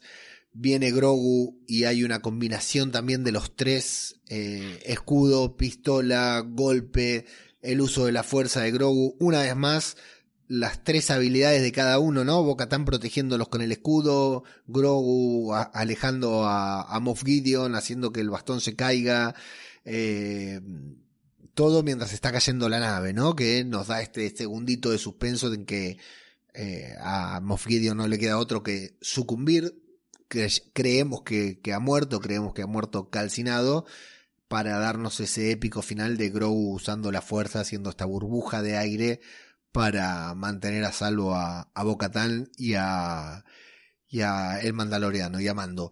Pero antes de esto de, la fuerza, realmente me, encantó la combinación de la pelea de, los tres otra vez. El uso de la fuerza y las habilidades, el uso de la fuerza de, por parte de Grogu combinado con las habilidades de Bocatán y de Mando. Antonio. Hmm, sí, eso es igual que la, que la escena anterior. Eh, se combina otra vez muy bien los, en este caso los tres. Y, y luego lo de la escena de la, de la fuerza, eh, a mí me ha parecido súper épica. No sé. Espectacular. No sé. Queda, queda, muy bien. Yo pensaba al principio, digo, joder, se van a librar solo con, con el escudo de Bocatana y en plan Capitán América con el, con el escudo. Pero claro, eso no podía ser porque no tendría sentido, pero lo de la burbuja esta de fuerza que se han inventado también en parte, supongo, eh, la verdad es que queda, queda muy bien que se salven, que se salven así y, y, yo eh, con respecto a la muerte de Gideon quiero pensar que de verdad ha muerto, porque es verdad que está dentro de una, de una armadura y que todos en Star Wars pueden, pueden revivir. Pero aquí también le conviene a la, a la trama que, que, muera y que la trama crezca con, contra lo que va a venir de Throne y todo esto y que ya nos olvidemos de, de Gideon, que esta etapa de la, de la serie se, se cierre. Sí. Está lo de, lo de Gideon. Pablito. Sí, yo coincido con ustedes. Eh, me parece que, que Gideon tiene que morir de una buena vez eh, espero que no salgan con que tenía un laboratorio subterráneo escondido, eh, qué sé yo, ahí debajo de la escuelita de Tatooine, por ejemplo, donde tenía el, bar y estaba el cliente, qué sé yo, esos lugares. Em, lo que me lleva a, bueno, con respecto al uso de la fuerza, estuvo espectacular, fue uno de los momentos, como conté antes, que mi cuerpo reaccionó, que me, dio mucha emoción, eh, y más adelante hay otro. después, ah, con respecto a los clones, Em, ¿Se acuerdan en la segunda temporada que se habían metido en un laboratorio también? Que había clones. Sí. ¿Qué pasó con esos? No se acuerdan, ¿no? No quiero pensar mal, pero espero que no sean de Gideon esos, que estén madurando, que estén llegando a, su edad, de, a, su edad no, al momento de quitarlos de, los tanques para que, puedan empezar como ejército usando la fuerza. No quisiera que hagan nada de eso. Sinceramente no, no me gustaría mucho. Que ya hayan cerrado la trama y listo. Sí, yo creo que eh, yo creo que la trama de Gideon se termina acá. Ya perdió tres, perdió tres veces seguidas. Perdió en la primera, perdió en la segunda, perdió en la tercera y creo que esta tiene que ser la definitiva. Está bien, se guardan la carta, ¿no? De, que pueda volver en algún momento, si tiene que volver. Si ha vuelto Darth Maul, a quien vimos siendo partido en dos, puede volver. Puede volver cualquiera, pero creo que esta trama de Gideon, de sus clones y todo, eh, está cerrada. Obviamente, la trama de los clones de Gideon y esto de incluir la fuerza, como decía Antonio, tiene que ver con Palpatine, tiene que ver con Snoke. Tal vez nunca lo digan, o sí, porque esto del Consejo de, de las Sombras que hemos visto nos abre un poquitito para dónde puede ir no solo la próxima serie de Star Wars, sino una futura cuarta temporada del Mandaloriano que en teoría ya, ya debería estar en producción o escrito, según dicen, lo tienen todo listo y que todas las tramas van a cerrar. Pero para mí, para mí, eh, salvo algunas cositas, el arco de, de, Mandalorian, desde que comenzó hasta ahora, termina aquí. Vamos a pasar al, al final. Eh, sí, perdona, es que, es que eh, he estado mirando, justo como lo ha dicho Pablo, me he puesto el capítulo que es el, el cuarto. Ah, yo también lo puse el cuarto de la segunda temporada y, vuelan el eso el, la explota, ¿no? La instalación imperial esa explota, sí. La, ah, bueno, menos mal. La, hacen explotar. Bien, así que en teoría no quedan clones de Gideon. Ese es el final de la temporada. Lo que nos queda es la conclusión, el epílogo. Yo tengo varias cositas para decir todavía, pero como para ir narrando los acontecimientos. nos vamos a las aguas vivientes de Mandalor, en donde Ragnar Visla, el hijo de Paz Visla, el niño, termina su ritual, es bautizado. Al final, nada más que un escupitajo le tenían que poner en la cabeza. Yo pensé que lo tenían que hundir o algo, ¿no? Hacerle un bautismo eso, nada más que un tachito así de agua, nada más diciendo las palabras. Eh, bueno, le dan la bienvenida al credo, This is the way, y entra Mando con Grogu diciendo, este ahora es mi aprendiz, no es más mi expósito, quiero que sea un... un que, que, lo incluyan en la canción, ¿no? Que, que diga el credo. Y la Herrera dice, bueno, pero es muy pequeño para hablar, y yo acá me volví loco, ¿eh? Acá me volví loco porque pensé que escuchábamos la primera palabra de Grogu. No sé si a ustedes les pasó lo mismo. Sí, a mí primero me pasó eso y luego cuando dice, y no tiene padres, y se queda ahí pensando un poco el mandaloriano, pero todavía se va a buscar a los padres. Sí, otra vez empezar a volar por la galaxia, eso terminamos más. Volvemos al principio otra vez. Sí. Sí, totalmente. Bueno, Grogu se pone triste cuando le dicen que no va a poder ser un, un mandaloriano todavía, pero Mando nos da una alegría en contraste con lo que fue el final de la temporada 2, en la que lo abandonó, lo tuvo que abandonar, llorando, ¿no? Por supuesto, muy triste. Lo adopta, lo adopta sin papeles ni nada, pero lo adopta como su hijo. This is the way, otra vez le dice la la ingeniera, iba a decir, la, la, herrera, la armera. Así que se va a terminar, eh, lo va a terminar adoptando y le va a decir, bueno, ahora te lo tenés que llevar a pasear por ahí, por la galaxia, para la próxima temporada, a vivir aventuras como lo hizo tu maestro con vos. O sea, es tu aprendiz, tenés que ir y enseñarle todo. Una muy linda escena, Antonio, muy emotiva, muy linda. Y bueno, vamos a cerrarla con esto de que encienden la, la fragua eh, como dijo alguien en el grupo de Telegram, yo también lo había pensado, la factura de gas que les debe venir con toda esa hornalla encendida, pero qué bien que queda. Y Bocatán, la Herrera, dándole eh, la antorcha olímpica a Bocatán para que ella encienda el pebetero y queden inaugurados los Juegos Olímpicos de Mandalor. Eh, que sin sable oscuro, como decíamos, ni nada, termina siendo la líder y la que une a los mandalorianos tanto con casco como sin casco, Antonio. Sí, aquí, bueno, por empezar por el, por el final, el, el encendido del pepetero es casi tan épico como el de los Juegos Olímpicos de Barcelona 92, que para mí es la, el mejor encendido de pebetero de, de la historia. Lo siento por, por los que sois de otros sitios, pero. ¿En serio me decís que es el mejor? Sí, sí, de verdad. Es, o sea, lo de la. Es el más cutre y para mí es el, es el mejor. de, el de, Beijing, verdad, El de Beijing fue una belleza. Con el, a vos que te gusta correr el de Beijing con el muchacho corriendo por arriba del pebetero fue una maravilla. Sí, pero lo de, pero no podían fallar. En Barcelona tampoco, porque estaba todo preparado para que se encendiera, pero, pero quedó muy bonito por, por televisión. Eh, Luego, bueno, eh, se sabe que hay, hubo truco porque no cayó la, la, flecha, la flecha, dentro de. Tenía que caer, sí. Dentro me acuerdo, me acuerdo, sí, sí, me acuerdo. Salió por, salió por detrás y se encendió solo el este. Pero bueno, en fin, eh, dejando atrás las, ya las bromas, eh, la, la escena está de, de las aguas vivas, lo de, lo de antes también está, está chula, tiene ahí su, su momento de tensión de si Grogu va a hablar, va a hablar o no, y luego está lo de que se conecta con el, con el, con el mitosaurio, eh, Grogu. Entonces, pues nada, también eh, teorizando sobre el futuro, eh, al final igual le vemos a Grogu montado encima de un, de un mitosaurio. ¿eh? Se va a cumplir, sí. Mm. Sí, sí. Mm. Lo, va a, lo, va, lo y... va a dominar y, y, va...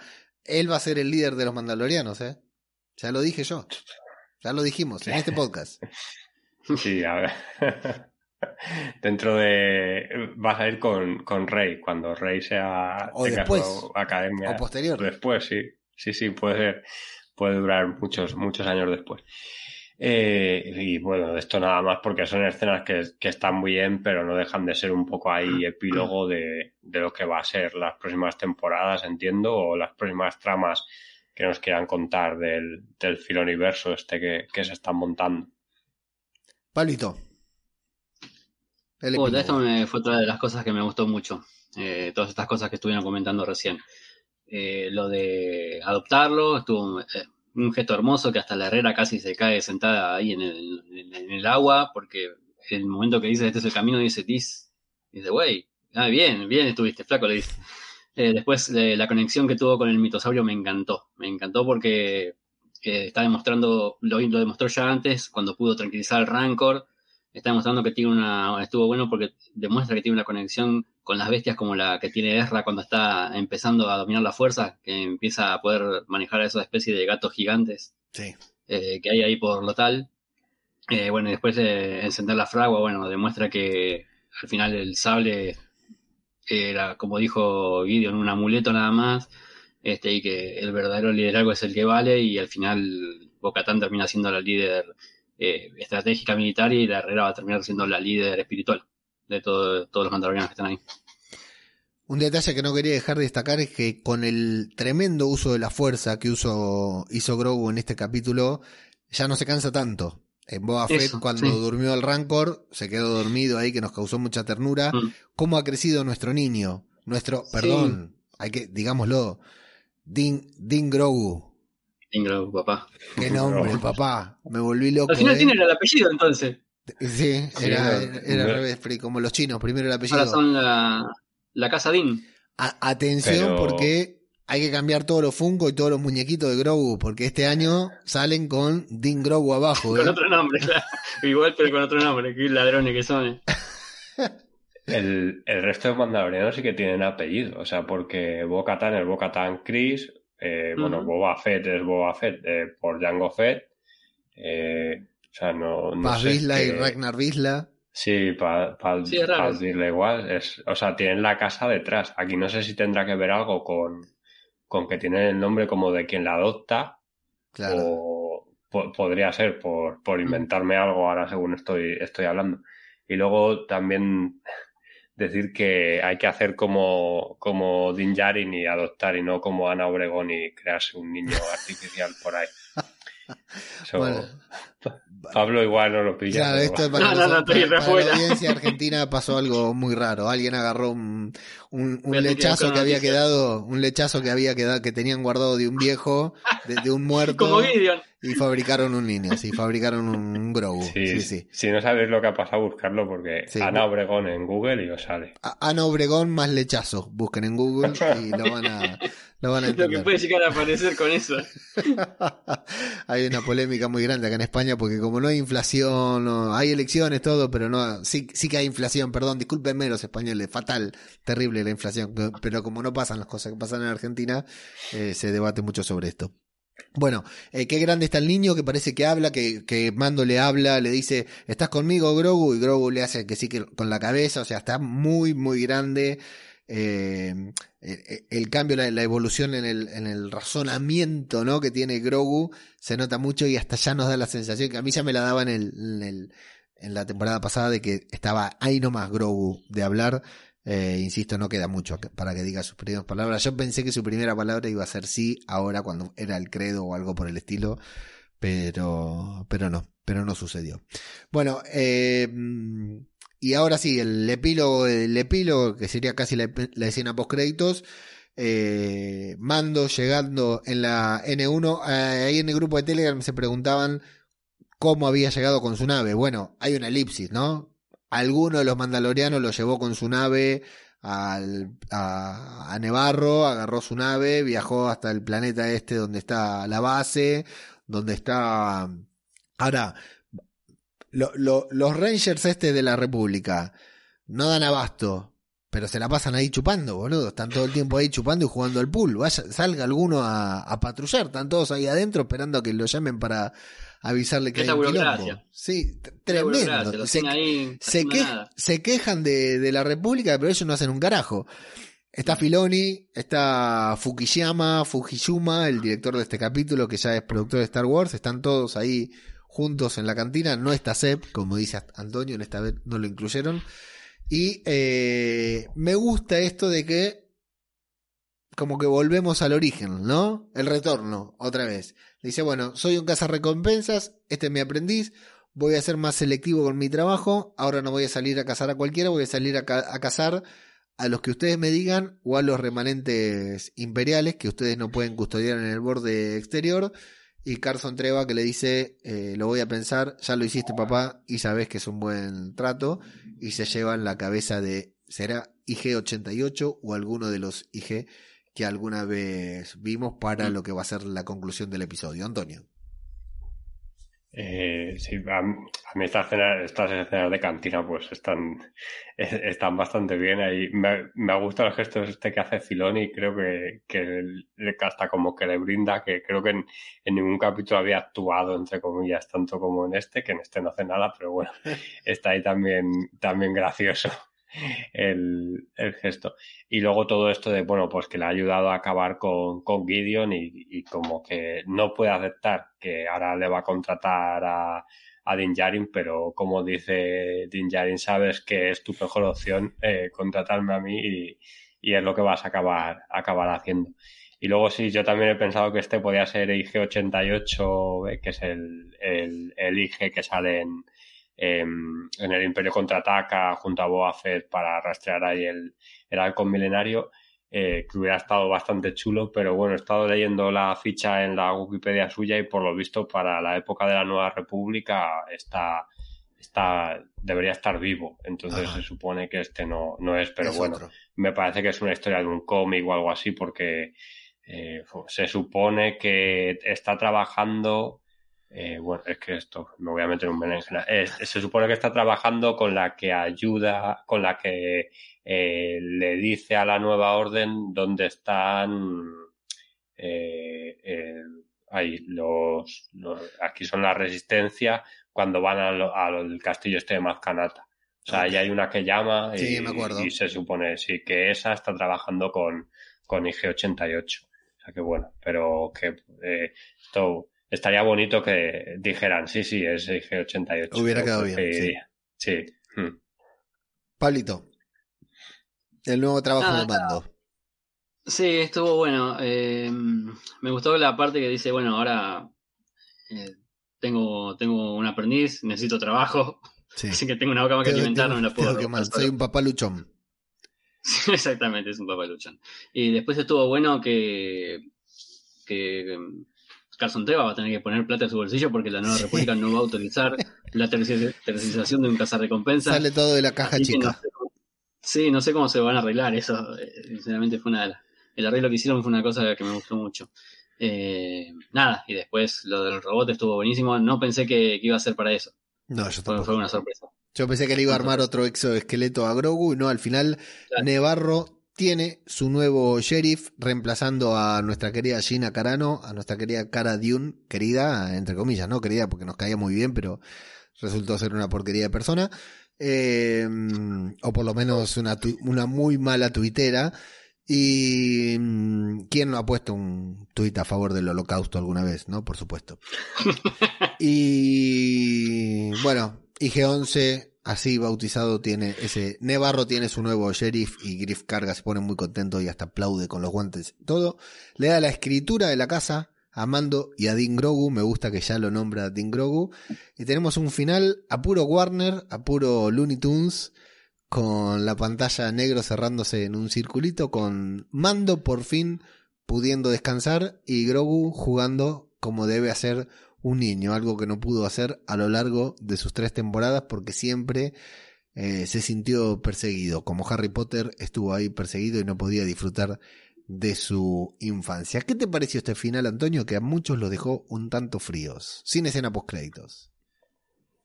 A mí, me, ha gustado, me ha gustado bastante el, el final este medio cómico también que tienen ahí en la cabaña que está en, el sitio este con el, con el laguito este donde están las ranas y demás. Es, es, es me, ha, me ha gustado, vamos, porque tampoco.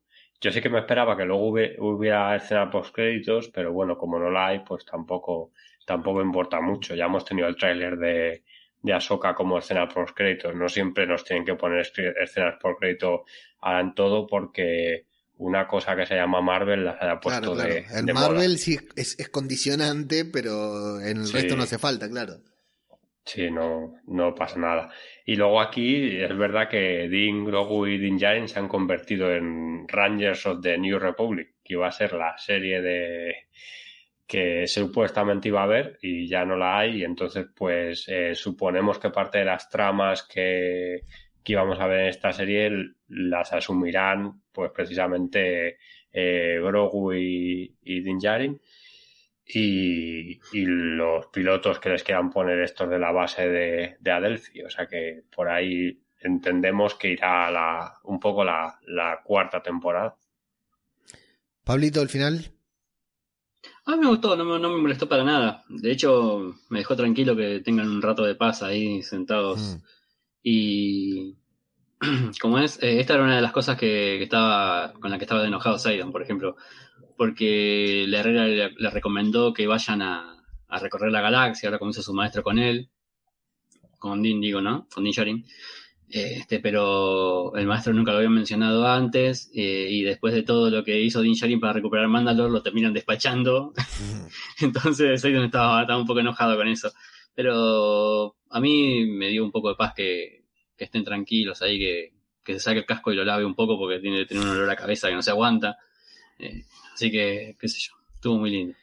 Y por fin eh, no pasa hambre, ¿no? Porque en otro momento esa rana se lo hubiera comido. Sí, sí, sí, es cierto, no tiene tanta hambre. Bueno, eh, voy a abrir uno de los melones que tiene por acá Antonio, que habló de Rangers of the New Republic. Recordemos que antes de esta temporada 3 de The Mandalorian había una otra serie anunciada, que era Rangers of the New Republic. Era una de las tantas series de estas cosas que sale, al igual que Marvel sale Star Wars y em, sale Kathleen Kennedy y ahí empieza a anunciar y después vemos qué hacemos. Bueno, supuestamente el Filoniverse incluía una serie que se iba a llamar Rangers of the New Republic. En la segunda temporada de Mandalorian a eh, Cara la nombran Ranger, la nombran eh, Carson Treva, la nombra como eh, Sheriff Marshall de allí de Nevarro y se iba a tratar de esta gente, de Carson Treva, de bueno, no me acuerdo el nombre del personaje de Filón y de Cara Dune. Cara Dune iba a ser la protagonista, que iban a estar eh, por ahí por el borde exterior persiguiendo cosas imperiales, remanentes imperiales, y que iba a estar vinculada inevitablemente con The Mandalorian, Boba Fett, eh, Ahsoka y todas estas series que transcurren al mismo tiempo. Bueno, esta serie cuando se canceló a Cara Dune, que no apareció nunca más en ningún lado, cuando se canceló a, a Gina Carano, se canceló Rangers of the New Republic, y creo que eso afectó a lo que es la trama de la tercera temporada de The Mandalorian, con ciertas cuestiones como, por ejemplo, Carson Treva en el espacio descubriendo esto sobre la fuga de Moff Gideon y dejándolo ahí nomás, la cantina de este en, el, en la base Adelphia donde están los Rangers reunidos, ¿por qué no la trama de Coruscant que tal vez no iba a estar incluida en The Mandalorian? y 100 Rangers of the New Republic por alguna razón y terminan teniendo que incluirla acá porque si no hay muchas cosas que no tenían sentido, así como vincularon The Mandalorian con Boba Fett y Boba Fett con The Mandalorian, Rangers of the New Republic también iba a tener eh, una vinculación y creo que eso puede haber afectado lo que es la dinámica en la narrativa de esta temporada de la serie. Esto es solo un pálpito que tengo yo que se me ocurre porque algo les quedó ahí por contar, está claro. Y como dice Antonio, tal vez la temporada 4 de The Mandalorian, que supuestamente ya está escrita, sea justamente parte de esa serie que nunca se rodó y que ya tenían por lo menos planificada, ¿no? Aunque sea en un borrador. ¿Habrá temporada 4 de The Mandalorian? Bueno, sí, seguro, confirmado, este juguete eh, Disney no lo va a perder. Ahora lo que sí yo quería llamar a la reflexión para que todos juntos, nosotros tres y quienes nos estén escuchando, pensemos en algo. Eh, acá se cierra un arco de The Mandalorian, que es el tema de los mandalorianos, ¿no? La recuperación de Mandalor, todo esto que al principio no tenía mucha importancia, o sí, porque desde el primer episodio eh, Dean con su flashback, la Herrera con sus comentarios, los mandalorianos saliendo a ayudarlos a él en Nevarro, que vivían ocultos y salen a ayudarlos eh, a enfrentarse a Griff Carga. Luego aparece Bocatán en la segunda temporada con, con Cosca Reeves, con Axe Wolves, y en esta temporada que tienen una importancia. Esta temporada fue la serie de los mandalorianos, no de el mandaloriano. fue de los Mandalorianos. Acá se cierra un arco, todo este arco de Mandalor creo que está cerradísimo. Seguramente vamos a volver a verlos, sobre todo a Bo-Katan, porque creo que no hay una persona que no haya visto el Mandaloriano que no haya quedado cautivado con, con Kate Shaikov como Bo-Katan. Pero yo lo que quería eh, decir es que la serie originalmente estaba planificada para dos temporadas. No planificada para dos temporadas. Ellos comienzan a escribir la serie, Fabro Filoni, pensando en que la serie va a tener dos temporadas, por lo menos. No tenían la menor idea de que Mandalorian se iba a convertir en el éxito que fue. No sé, me explico. Star Wars venía de fracaso en...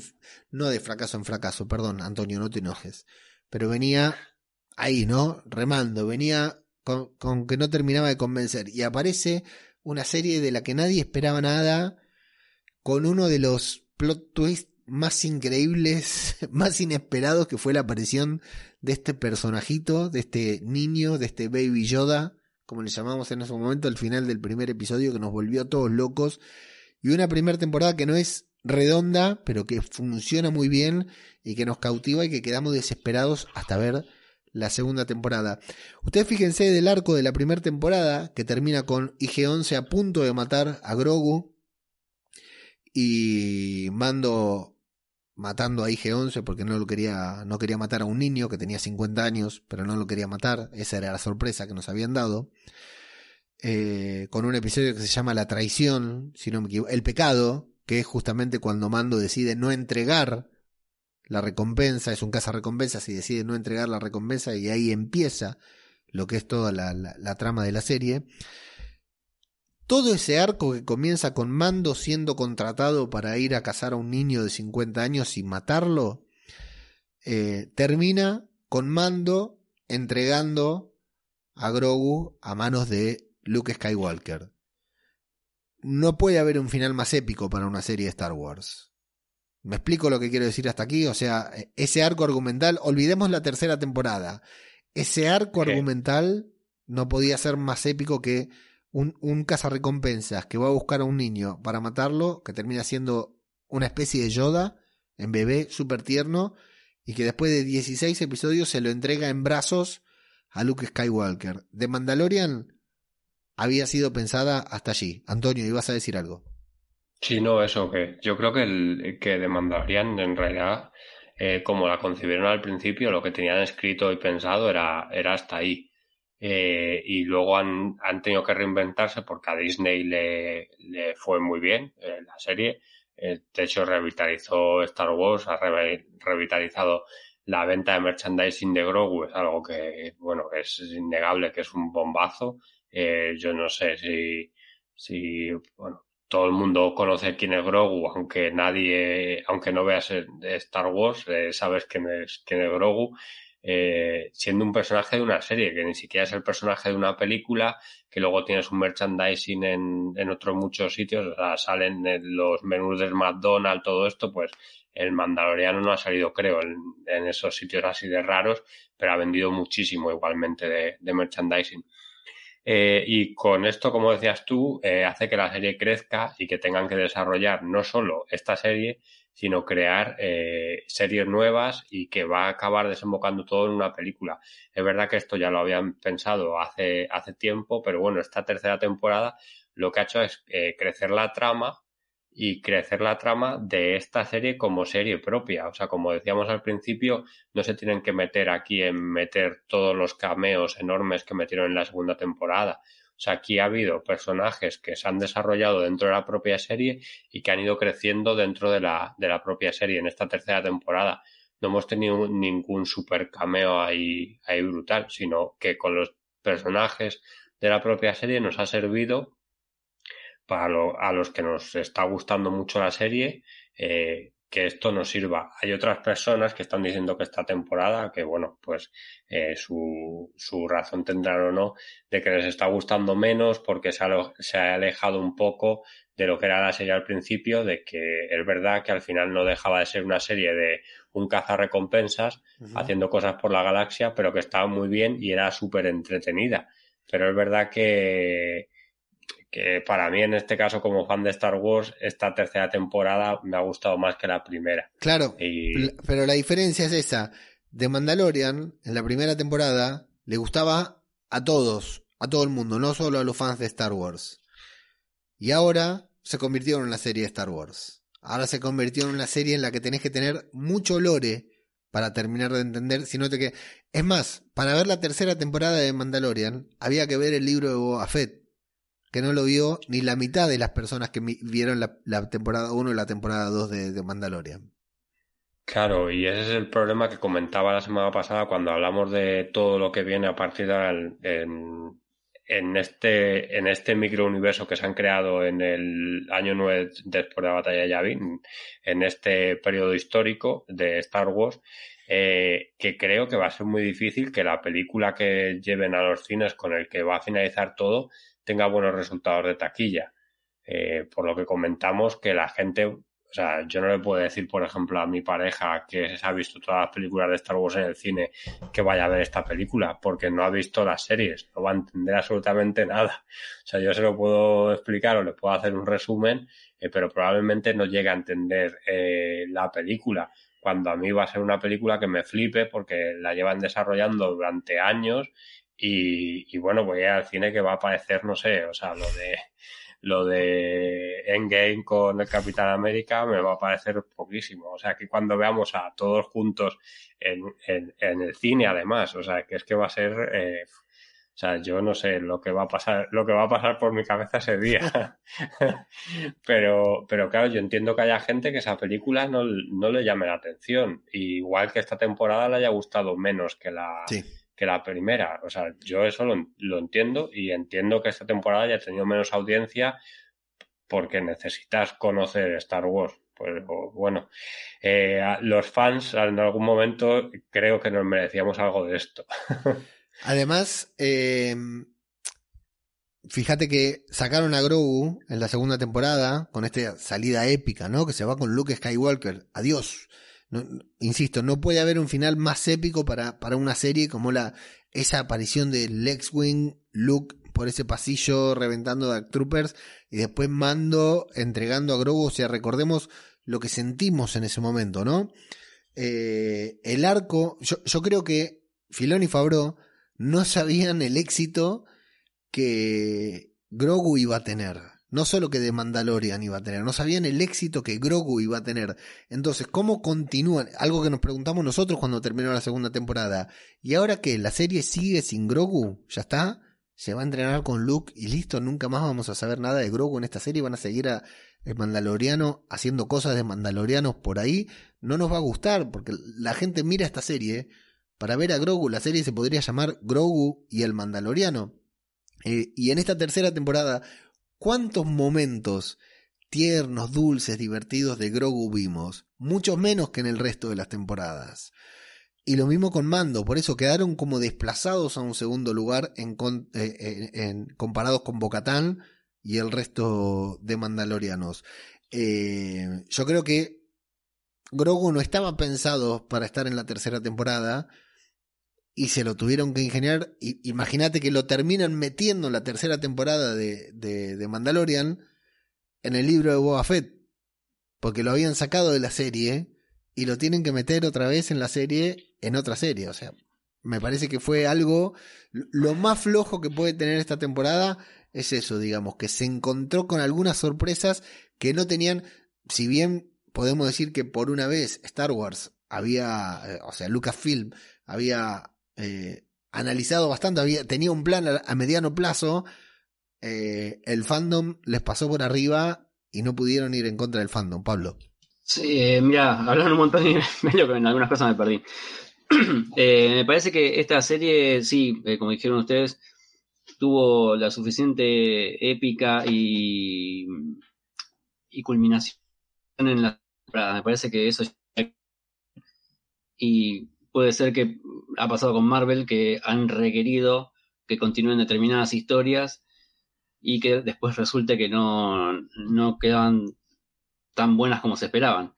Eh, qué sé yo. Eh, con respecto a lo que dijeron de los personajes, me parece que en la segunda eh, tuvieron que meter o tenían planificado meter esos personajes porque era necesario. Ahora en esta tercera ya creo que, y la, próxima que venga, no creo que aparezca ningún cameo porque ya Mandalorian se sustenta por sí mismo. Este, ¿Qué va a pasar con, con, esto en el cine? Bueno, me parece que va a ser algo como dijo Antonio, que, que algunos que no tengan la suficiente información o van a tener que ver algún video en YouTube antes porque si no, o después de ver la película, porque si no no van a entender un carajo.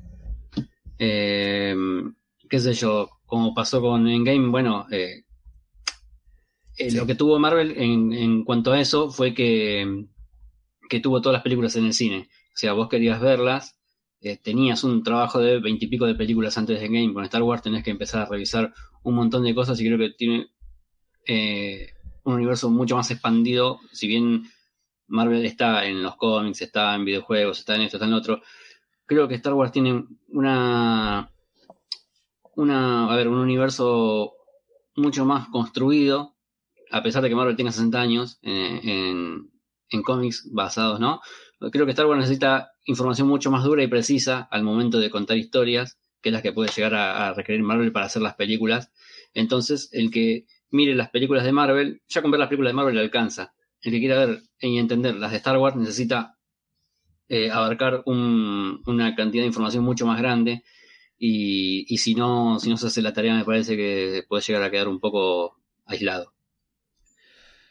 Un solo detalle más para decir, atención con Ragnar Bisla, ¿eh? con este niño que lo mostraron bastante, como dijo Antonio, muy raro que tenga nombre, Así que seguramente lo veamos en un futuro. Viene de una familia importante, importante, tiene un linaje importante. Su padre era un auténtico crack, ya vimos, ¿no? Como la, forma de morir. Así que atención con este niño que seguramente lo volvamos a ver. La temporada 4 de The Mandalorian, bueno, eh, según Filoni y Fabro, ya la tienen escrita. Solamente hay que rodarla, hay que esperar a que Pedro Pascal termine con todo lo que esté haciendo para que le pueda poner la voz y la veremos calculamos que en 2025, con suerte. Para 2024 no creo. 9 de agosto tenemos Azoka. Estreno, 8 episodios. Eh, y a partir de allí creo que ya nos vamos a 2024 con el estreno de la segunda temporada de Andor, de Skeleton Crew. ¿Skeleton Crew era en 2024 o en 2023? Yo creo que Skeleton Crew, algo tienen que poner a finales de año. A fines de año, sí. Eh, creo yo, eh, que no sé. sí, sí, yo creo que Skeleton Crew es para octubre de 2023, me parece, para fines. Que de todos modos ahora, eh, perdón, a, Disney se le va a quedar un hueco porque ahora no estrena nada hasta, hasta julio, ¿no? Que de, nada friki, me refiero. Junio Secret Invasion, sí. Eso, hasta junio. O sea, que ahora tiene todo el mes de, de mayo, lo tiene, lo tiene libre, que creo que no le había pasado Sí, eh, eh, va a estrenar Ant-Man Quantumania, y, pero, pero, no estrenos, claro. Y, sí, pero y Guardianes o sea, para, de en el cine, sí. Nada. Propio para televisión, para, para, para casa no tiene, no tiene nada. No sabes lo bien que me Sí, el año pasado estábamos ahí todos lo... se acababa una cosa, empezaba otra y tal, y este año, este año no. pero eso fue a, mitad de año, ¿eh? no, no, sabéis lo bien que me viene. Bueno, decía, 9 de agosto, Azoka, y después eh, 2024, Andor, segunda temporada y última, Skeleton Crew, en duda, ¿eh? yo creo que es para fines de este año, y eh, The Acolyte también para el año que viene, junto con The Bad Batch, temporada 3 y última. 4 de mayo, Tales of the Jedi, temporada, eh, no, perdón, 2024 eh, también, Tales of the Jedi, temporada 2. Y en el 4 de mayo, el Star Wars Days, tenemos dos estrenos. Eh, Young Jedi Adventures. Hay un meme por ahí que está buenísimo que te muestra cómo termina Young Jedi Adventures, que es con Anakin entrando ahí al templo Jedi de Coruscant. Me parece genial. Muy buena, ¿eh? Muy buena, muy buena. Una serie para niños, animada, eh, y para niños muy pequeños. Y Star Wars Visions temporada 2. Esto se estrena el 4 de mayo. Tendremos podcast de Star Wars eh, Visions. Ah, eh, con invitado especial seguramente. con invitado especial seguramente, pero no el 4 de mayo. Dennos tiempo a verlo. Eso sí, Antonio Pablo se los iba a preguntar antes. El 4 de mayo, algún especial tenemos que publicar. Así que la semana que viene nos tomamos descanso y vamos armando algo Tal vez también con algún invitado que, tengo ganas de, traer acá al podcast, hablar un poquitito en general de Star Wars y lo publicamos el 4 de mayo para celebrar nosotros también a nuestra manera, que es grabando podcast, si les parece bien. Antonio, ¿conforme con la temporada 3 de, de Mandalorian? ¿La disfrutaste? Sí, sí que la disfruté. De... Ha, estado muy bien. Yo ya por no alargarnos más que va a quedar esto aquí un poco, un poco largo, nada, resumiendo, sí, creo que ha sido una, una muy buena temporada. Eh, necesito un tiempo para saber en qué orden la colocaría, si me lo vas a preguntar. O sea, si me preguntas eso no te, lo, no te lo voy a saber responder, si es mejor que la 1 o mejor que la 2. No sé cómo las, las colocaría de momento. Eh, pero sí, sí, muy buena temporada y me ha gustado que la serie crezca, que yo es una cosa que dije, me acuerdo cuando, cuando grabamos el, podcast previo, eh, que creía que esta temporada eh, la serie iba a caminar por sí sola y, o sea, no, no, me alegro porque haya acertado, sino porque quería que pasara eso y es lo que, lo que, lo que ha pasado. Entonces, bien, yo muy contento con, con esta temporada, la verdad. ¿Y Pablito? Sí, sí, a mí me gustó mucho también. Lo único que me pareció, eso, que había comentado la otra vez, medio flojo fue el capítulo número 6, pero después eh, está todo muy bien. Igual tuvimos poco relleno comparado con otras temporadas, ¿eh? Sí, eso, eso te iba a decir, sí, sí, sí. Hubo, hubo poco relleno, me parece que en todos los capítulos hubo, cierta o, una buena dosis de información para, para este, utilizarlo en la trama. Y en cuanto a acción, me parece que también fue creciendo mucho más comparativamente con las temporadas anteriores. Sí. Espero que, siga creciendo, o sea, en la cuarta temporada siga creciendo, pero que no crezca tanto como para que se vaya de las manos. En nuestro grupo de Telegram pusimos una encuesta, eh, cómo calificás la temporada 3 de The Mandalorian, muy buena, buena, regulinchi o mala, el 50% votó por muy buena, el 39% votó por buena, el 11% por regulinchi y por suerte el 0% de los miembros de nuestro grupo de Telegram, que es t.me barra Star Wars a tope, eh, no votaron por la opción mala, no la eligieron. 70 mensajes metieron desde que empezamos a grabar el podcast hasta ahora. Está explotado el grupo de Telegram. Me voy a, leer los comentarios de Spotify y después pasamos rápidamente a los comentarios de Evox, que tenemos una banda. Eh, si quieren comentar este último episodio, también coméntenlo que en el especial que grabaremos dentro de algunos días para el 4 de mayo, si es que lo grabamos, por supuesto, porque queda todo supeditado a varias cosas eh, los leeremos. En Spotify nos dejan tres comentarios. Eh, Adrián Costa dice, Vera Paleon, suponiendo que se pronuncia así, que nombren de pe a pa a Traun, qué locura. Me vino el recuerdo de Cus Doley, la saga Hate of the Empire. Qué bueno sería tener una serie del lado del imperio. Larga vida a Thrawn. Nieve Linares nos dice visionarios, por ese adelanto que pusimos de algo que habíamos hablado de la, de la el consejo este no sé qué de las sombras. Y Percy Casanova desde Australia, mira, lo dice, saludos queridos podcasters, gracias siempre. El capítulo con el podcast se disfruta dos veces. Capitulazo, épico lo de Paz Visla, nos quedamos rezando por Dean. Y pasamos a Evox. Eh, con los comentarios del último podcast que empiece el que quiera por el comentario que tenga que yo los perdí. Soser, que como siempre. Bueno, arranco, dice Soser. Pole, ese hater de Star Wars llamado Leo se ha ido. No, ha sido bien callado. Ha sido bien callado, sí, me han callado, no sé por qué. Pablito, Pablo Villalba, Antonio. Eh, Pablo Villalba dice: em, Aquí el señor Rick Famuyiwa, después de un primer episodio de algo tibio, se saca la chorra y nos trae este capitulazo. Lo único malo que le veo es que eh, aún este capítulo hace aún me, eh, me, parezca peor el capítulo quinto y me autodoy la razón con lo de la crítica que le hice eh, que le hice tan poca gente en Nevarro y con una acción demasiado estática. Mm. Chapó por este director y entiendo que forme parte de las labores de producción de esta temporada, porque John Favreau y Dave Filoni tienen aquí un apoyo fiable, he dicho. Y luego se, mm, se contesta hoy y ya comentando el capítulo de esta semana, dice: Visto el último, me reafirmo en lo de Rick. Eh, reír, llorar, emocionarse, acción, trama en 37 en minutos. Maquinón, eh, apoyado lógicamente por la gracia a Dios, eh, gracias a Dios por Filoni en los guiones, porque se nota bastante cuando no está. eh, por mí estaría ya bien como fin de la serie. Ahí quedó. Espera, que hay otra respuesta, ¿no? Sí, del propio Pablo. ¿La leo yo? por data, Sí. mando Wick, mando Wick a full a power. Apunte para el guion del programa, lo dijimos primero en el podcast que faltaba. Gideon será Snoke. Cuidado, ¿eh? Me gusta, Bueno. me gusta, me gusta. bueno. Me gusta que Gideon se convierta en Snoke. Aquí lo escucharon primero de la mano de Pablo y no Pablo Urs, sino Pablo Villalba. Seidon McFly del podcast Pesquito y Medio nos dice capitulazo con la referencia a Thrawn y a Peleaon. Ya me tenían. Deseando ver el capítulo final, tiene que aparecer el mitosaurio. Y apareció Seidon. Me pareció nomás. Pablito, Eh, yeah, capitulón.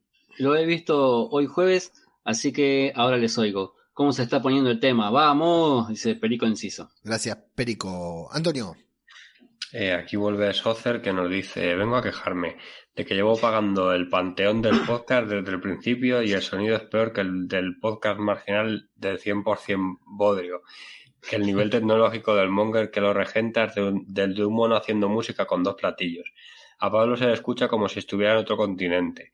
Por, otro lado, a dejar de jaitear la serie ya. Está teniendo muy buenos episodios. En la segunda tuvimos varios de relleno de los que se quejan pero la gente no tiene memoria.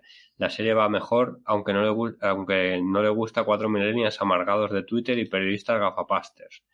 Y contesta, le contesta José Píxeles que dice, eso es porque lo escuchas desde Ivo, si lo escuchas en Spotify se oye en calidad 5K.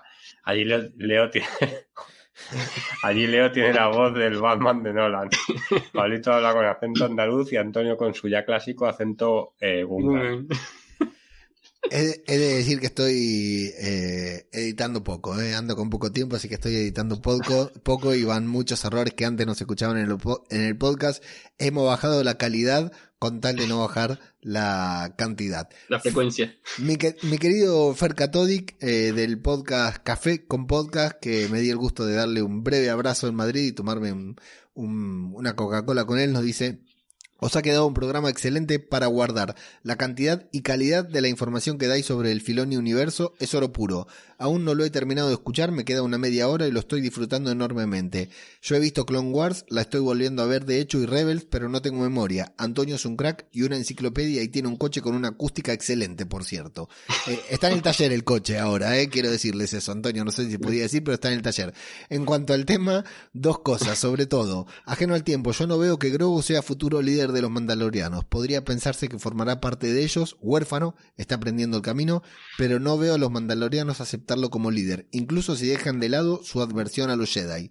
Por otro lado, no he leído ninguna de las novelas y he leído cómics, pero no demasiados. Recuerdo que en uno de ellos, hace muchos años y antes de la tercera trilogía, ya vimos expresamente los clones de Palpatine, por lo que aunque había muerto en el episodio 6, tenía listo un plan de contingencia que funcionó. Y me reitero, magnífico programa el que habéis hecho los tres. Felicidades. Gracias, Fer Catodic. Eh, quiero decirle a todos los que están escuchando esto, eh, con ver una foto nada más de la eh, biblioteca de Fercatodic se caen de culo, de la cantidad de cómics y libros que tiene, se caen de culo. Eh, Pablito, léete a Saucer que, que vuelve, porque no tiene podcast. Vuelve por tercera esto, vez. sí. Dice, sobre la Star Wars Celebration no dijeron nada del anuncio de la huerta de la cuarta temporada del Mandalorian de Cara Dune. Ahora interpretada por Patricia Bullrich. la tiene de la Patricia Bullrich, yo no Sí. entiendo a este muchacho. Creo que salimos ganando. Me imagino que ya se habrán masturbado pensando en esta noticia. Esto es muy meta de Argentina, lo que pasa es que Saucer, por alguna razón está muy empapado de la política argentina y sabe qué hablar. Eh, Antonio, tu amigo, José. Aquí José dice, "Magníf- magnífico trabajo reseñando el episodio, chicos. Mi enhorabuena. Sin troleada, viene, rarísimo. Aneta Muy amable, dice- qué raro, ¿eh? Sí, Aneta Marno dice, capitulazo, yo casi lloré con el final de Paz Isla. Y nadie pienso por un momento que la otra espía es la armera. Sí, lo pensamos todos.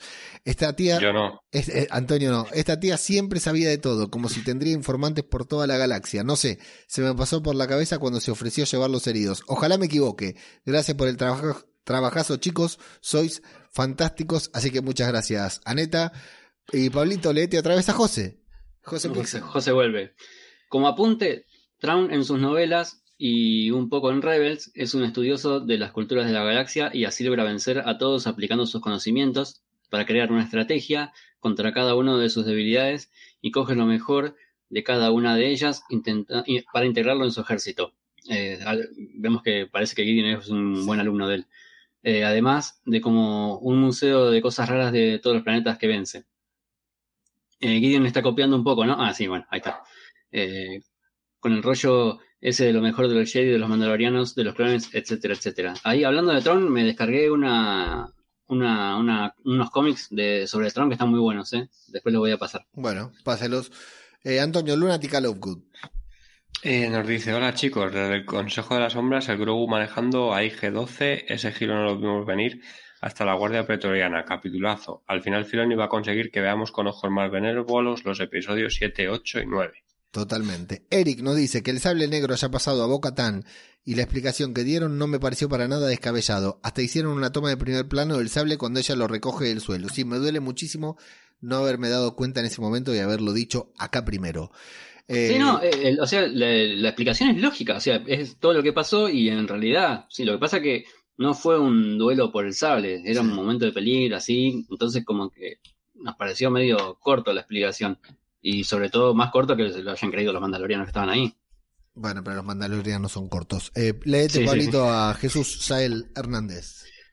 Eh, vengo de ver el último capítulo, chicos. Un final precioso por Mando y su hijo, ahora Dean Grogu más identificado no me pude sentir. Al yo también ver como una hija a una de las perritas que adopté, felicidades chicos. Ah, no, ahí está, dice. Al ver como una de las perritas que yo adopté también, ahí entendí. Eh, felicidades chicos. Como siempre, una temporada más con ustedes y ansioso de que ya esté Azoka para disfrutarla. Ojalá los escuche pronto con un Jedi Fallen Order. no creo. Difícil está. O tal vez algún capítulo de los que hacen que son espectaculares, eh, sin haber serie de por medio. Un abrazo fuerte a los tres. Yo estaba por proponerles que hagamos de cómics. No sé qué les parece a ustedes. Lo dejo ahí picando. Déjalo picando. Miguel de la Rosa, Antonio.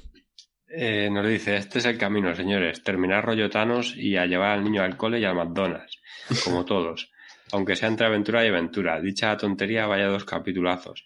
No comento detalles, eso vosotros. En fin, no me quito la Vescar en un mes ni con Axe. Eh, la pena va a ser no oír vuestros comentarios y la espera hasta lo siguiente. A ver, Soca. Un abrazo al equipo, gran trabajo, señores. Hasta la próxima y un brindis por Mandalor. Muchas gracias. Eh, y pasamos a lo que es el comentario, porque la semana pasada eh, publicamos dos podcasts juntos. También gracias a los que escucharon los dos podcasts, la verdad que agradecidos enormemente. El otro era sobre la Star Wars Celebration y todos los anuncios. Eh, los voy a leer yo rápido que los tengo acá. José Pixel es que lo dice Pole y no os escucho porque prefiero ir virgen, fiel a mi estilo de vida castro y puro. A todos los productos que están por venir. Solo espero que no me spoiléis demasiado en el podcast de Mando. Lo siento, eh, nos pasamos de spoiler. Eh, y Liana Barrera 38 nos dice, increíble chicos, temazo el del final porque como era de Star Wars terminó con la cumbia de Star Wars ya clásica. Seidon nos dice, muy buen resumen, mucho hype con lo que se viene. Cuánto me alegro de la vuelta de la cumbia de Star Wars del querido Yayo. Saucer Kicks nos dice, tengo que decir que el mensaje de Ryan Johnson al final del episodio 8 de que cualquiera puede usar la fuerza es una estupidez, porque ya en las precuelas teníamos un montón de gente usando la fuerza, no solo Palpatine o Skywalkers. Mensaje solo válido para millennials que se subieron a Star Wars sin ver lo anterior. Me gusta que Rey refunde la Orden Jedi y arregle lo de Johnson con Luke en el episodio 8. Esperemos que por fin Rey sea la que arregle la parte sectaria y cerrada de los Jedi y por eso le salga bien. Grogu será el mejor alumno de Rey. Qué bien estaría eso, ¿eh? O digo yo, Rey será la mejor alumna de Grogu. Y Lunatica Lovegood nos dice un millón de gracias por este review de Star Wars Celebration. Últimamente ando con poco tiempo para entrar a Twitter y me he puesto al día gracias a vosotros. Leo, haz una playlist de los temazos que metes al final de los programas. Hoy me volví loco para conseguir el tema del final porque ya no encontraba más. Necesito más cover de Mandalorian, músicas, músicos. Hagan más cover porque ya, ya casi no me, me quedé. Para la próxima temporada ya no tengo más. Eh, dos cositas antes de terminar porque les quiero contar. Antonio esta semana corrió una maratón y cambió su rutina de, aparte de correr la maratón, eh, cambió su rutina de vida, está hecho mierda. Y llevamos dos horas grabando, así que no da más. Antonio, quiero terminar rápido por él. Primero, Pablo, Antonio, como siempre, cada vez que termina un podcast, cada vez que termina una serie, cada vez que termina un, recorrido, ¿no? Que hacemos, eh, medio que me, me emociono un poquitito yo también me gusta mucho hacer estos seguimientos y disfrutar la serie de esta manera junto con ustedes. Y en esta ocasión un poquitito más con ustedes, con la gente que nos escuchó por la situación personal particular que estoy pasando yo, que tuve que faltar en las primeras reviews y todo, que bueno, después me pude acoplar y que por supuesto, como siempre, aunque lleva un esfuerzo y un sacrificio, me hizo muy bien estar acá frente al micrófono acompañado por ustedes que han hecho el gran trabajo duro que es el de hacer la review, el análisis, buscar las referencias que hacen, eh, enriquecen a este podcast. Así que, Antonio, en primera persona, agradecerte por el esfuerzo, el trabajo, el sacrificio. Bueno, también estuviste siguiendo a The Bad Batch semana a semana, tanto cuanto pudiste. Así que eh, agradecerte como siempre por acompañarme y en esta temporada en particular, en especial, por estar acá al frente del micrófono. Nada, eh, bueno, yo siempre que acabo una temporada digo lo mismo, que eh, hago el podcast porque, porque me gusta hacerlo y porque me lo paso bien, bien haciéndolo. Esto no, no, por cualquier otra cosa del mundo no me acostaría a las 2 de la mañana por grabar, porque no, no le veo sentido. Lo único, mientras no haya alcohol de por medio, no tiene sentido estar aquí despierto. Entonces, nada, que lo típico que se dice, pero, que por no ser típico no deja de ser verdad, que muchas gracias a los que nos escucháis porque los mensajes estos, hoy leer 17 mensajes eh, se puede hacer un poco largo, pero la verdad es que eh, mola mucho que comentéis, que podamos hablar en el grupo de Telegram, yo me lo paso me lo paso genial discutiendo sobre si la Herrera era o no traidora, eso me lo he pasado muy bien esta semana. Y, nada, que, muchas gracias por, por escuchar el podcast y, que incluso este, esta vez edité dos, que no sé qué tal habrán quedado, pero vamos, que también me lo pasé bien ahí, bueno, no aprendiendo porque ya había editado alguno, pero eh, bueno, le, este le hice unas cosas más, lo subí yo a Ivos y tal, y bueno, que siempre está bien también aprender aprender cosillas nuevas. O sea que, que, yo encantado de seguir por aquí hablando, como siempre digo, de, de, lo que nos gusta, que es Star Wars en este caso. Lo mismo, Pablito, gracias por acompañarnos, por tus aportes, por tu excelente predisposición para siempre ajustarte a nuestros, a nuestros horarios. Y, y bueno, o sea, realmente agradecerte por, por transitar este camino junto a nosotros dos y junto a, toda la, audiencia que nos, que nos escucha, que nos acompaña. No, primero, bueno, eh, me pone muy contento, me, me, gusta mucho poder cerrar un ciclo más de, una serie con ustedes. Este, y nada, principalmente creo que esto, esto que voy a decir va a ser eh, de parte de Antonio también, porque principalmente agradecerte a vos que permite que dos cualquiera, digamos, ¿no? Que nunca estuvieron ni cine, ni guion, ni periodismo, ni nada, pueden estar eh, hablando de una serie, de cómics, de películas, eh, simplemente porque somos fanáticos y nos gusta lo, lo, que hacen con esos productos. Este, así que nada, te terminamos dando las gracias a vos. Ah, esa es la magia de, del podcasting amateur, que, que, nos, que nos dejan hablar a cualquiera. Exactamente. Siempre está la opción de escuchar otra cosa. Eh, y en particular, bueno, volveremos, ¿eh? No, antes del 9 de agosto que está Soca, en la medida de lo posible el 4 de mayo estaremos con un especial, estaremos con Star Wars Vision, estaremos con algún especial de cómics, como dice Pablito, iremos haciendo cosas, la idea es tener una presencia más o menos constante, si ustedes están allí, nosotros estaremos aquí. A ustedes, a esas personas que escuchan esto, y como digo siempre, al oyente silencioso, porque este podcast por suerte tiene muchos comentarios, ahora en Spotify también, tiene muchos comentarios, tiene mucha interacción en Twitter, en los grupos de Telegram, en, el grupo de Telegram, este podcast tiene mucha interacción, tiene mucha feedback, pero también está el oyente silencioso, ese oyente, esa persona que escucha el podcast y que no comenta, no dice, pero escucha, nosotros vemos que, que la escucha siempre está eh, a todos, los que comentan, los que no comentan, los que escuchan, los que comparten, los que están en el grupo de Telegram, los que no, a todos y todas. Muchas, pero muchas gracias por acompañarnos. Eh, nos escuchamos próximamente y, como dice la frase, This is the way. Gracias muchachos, hasta la próxima. Un abrazo.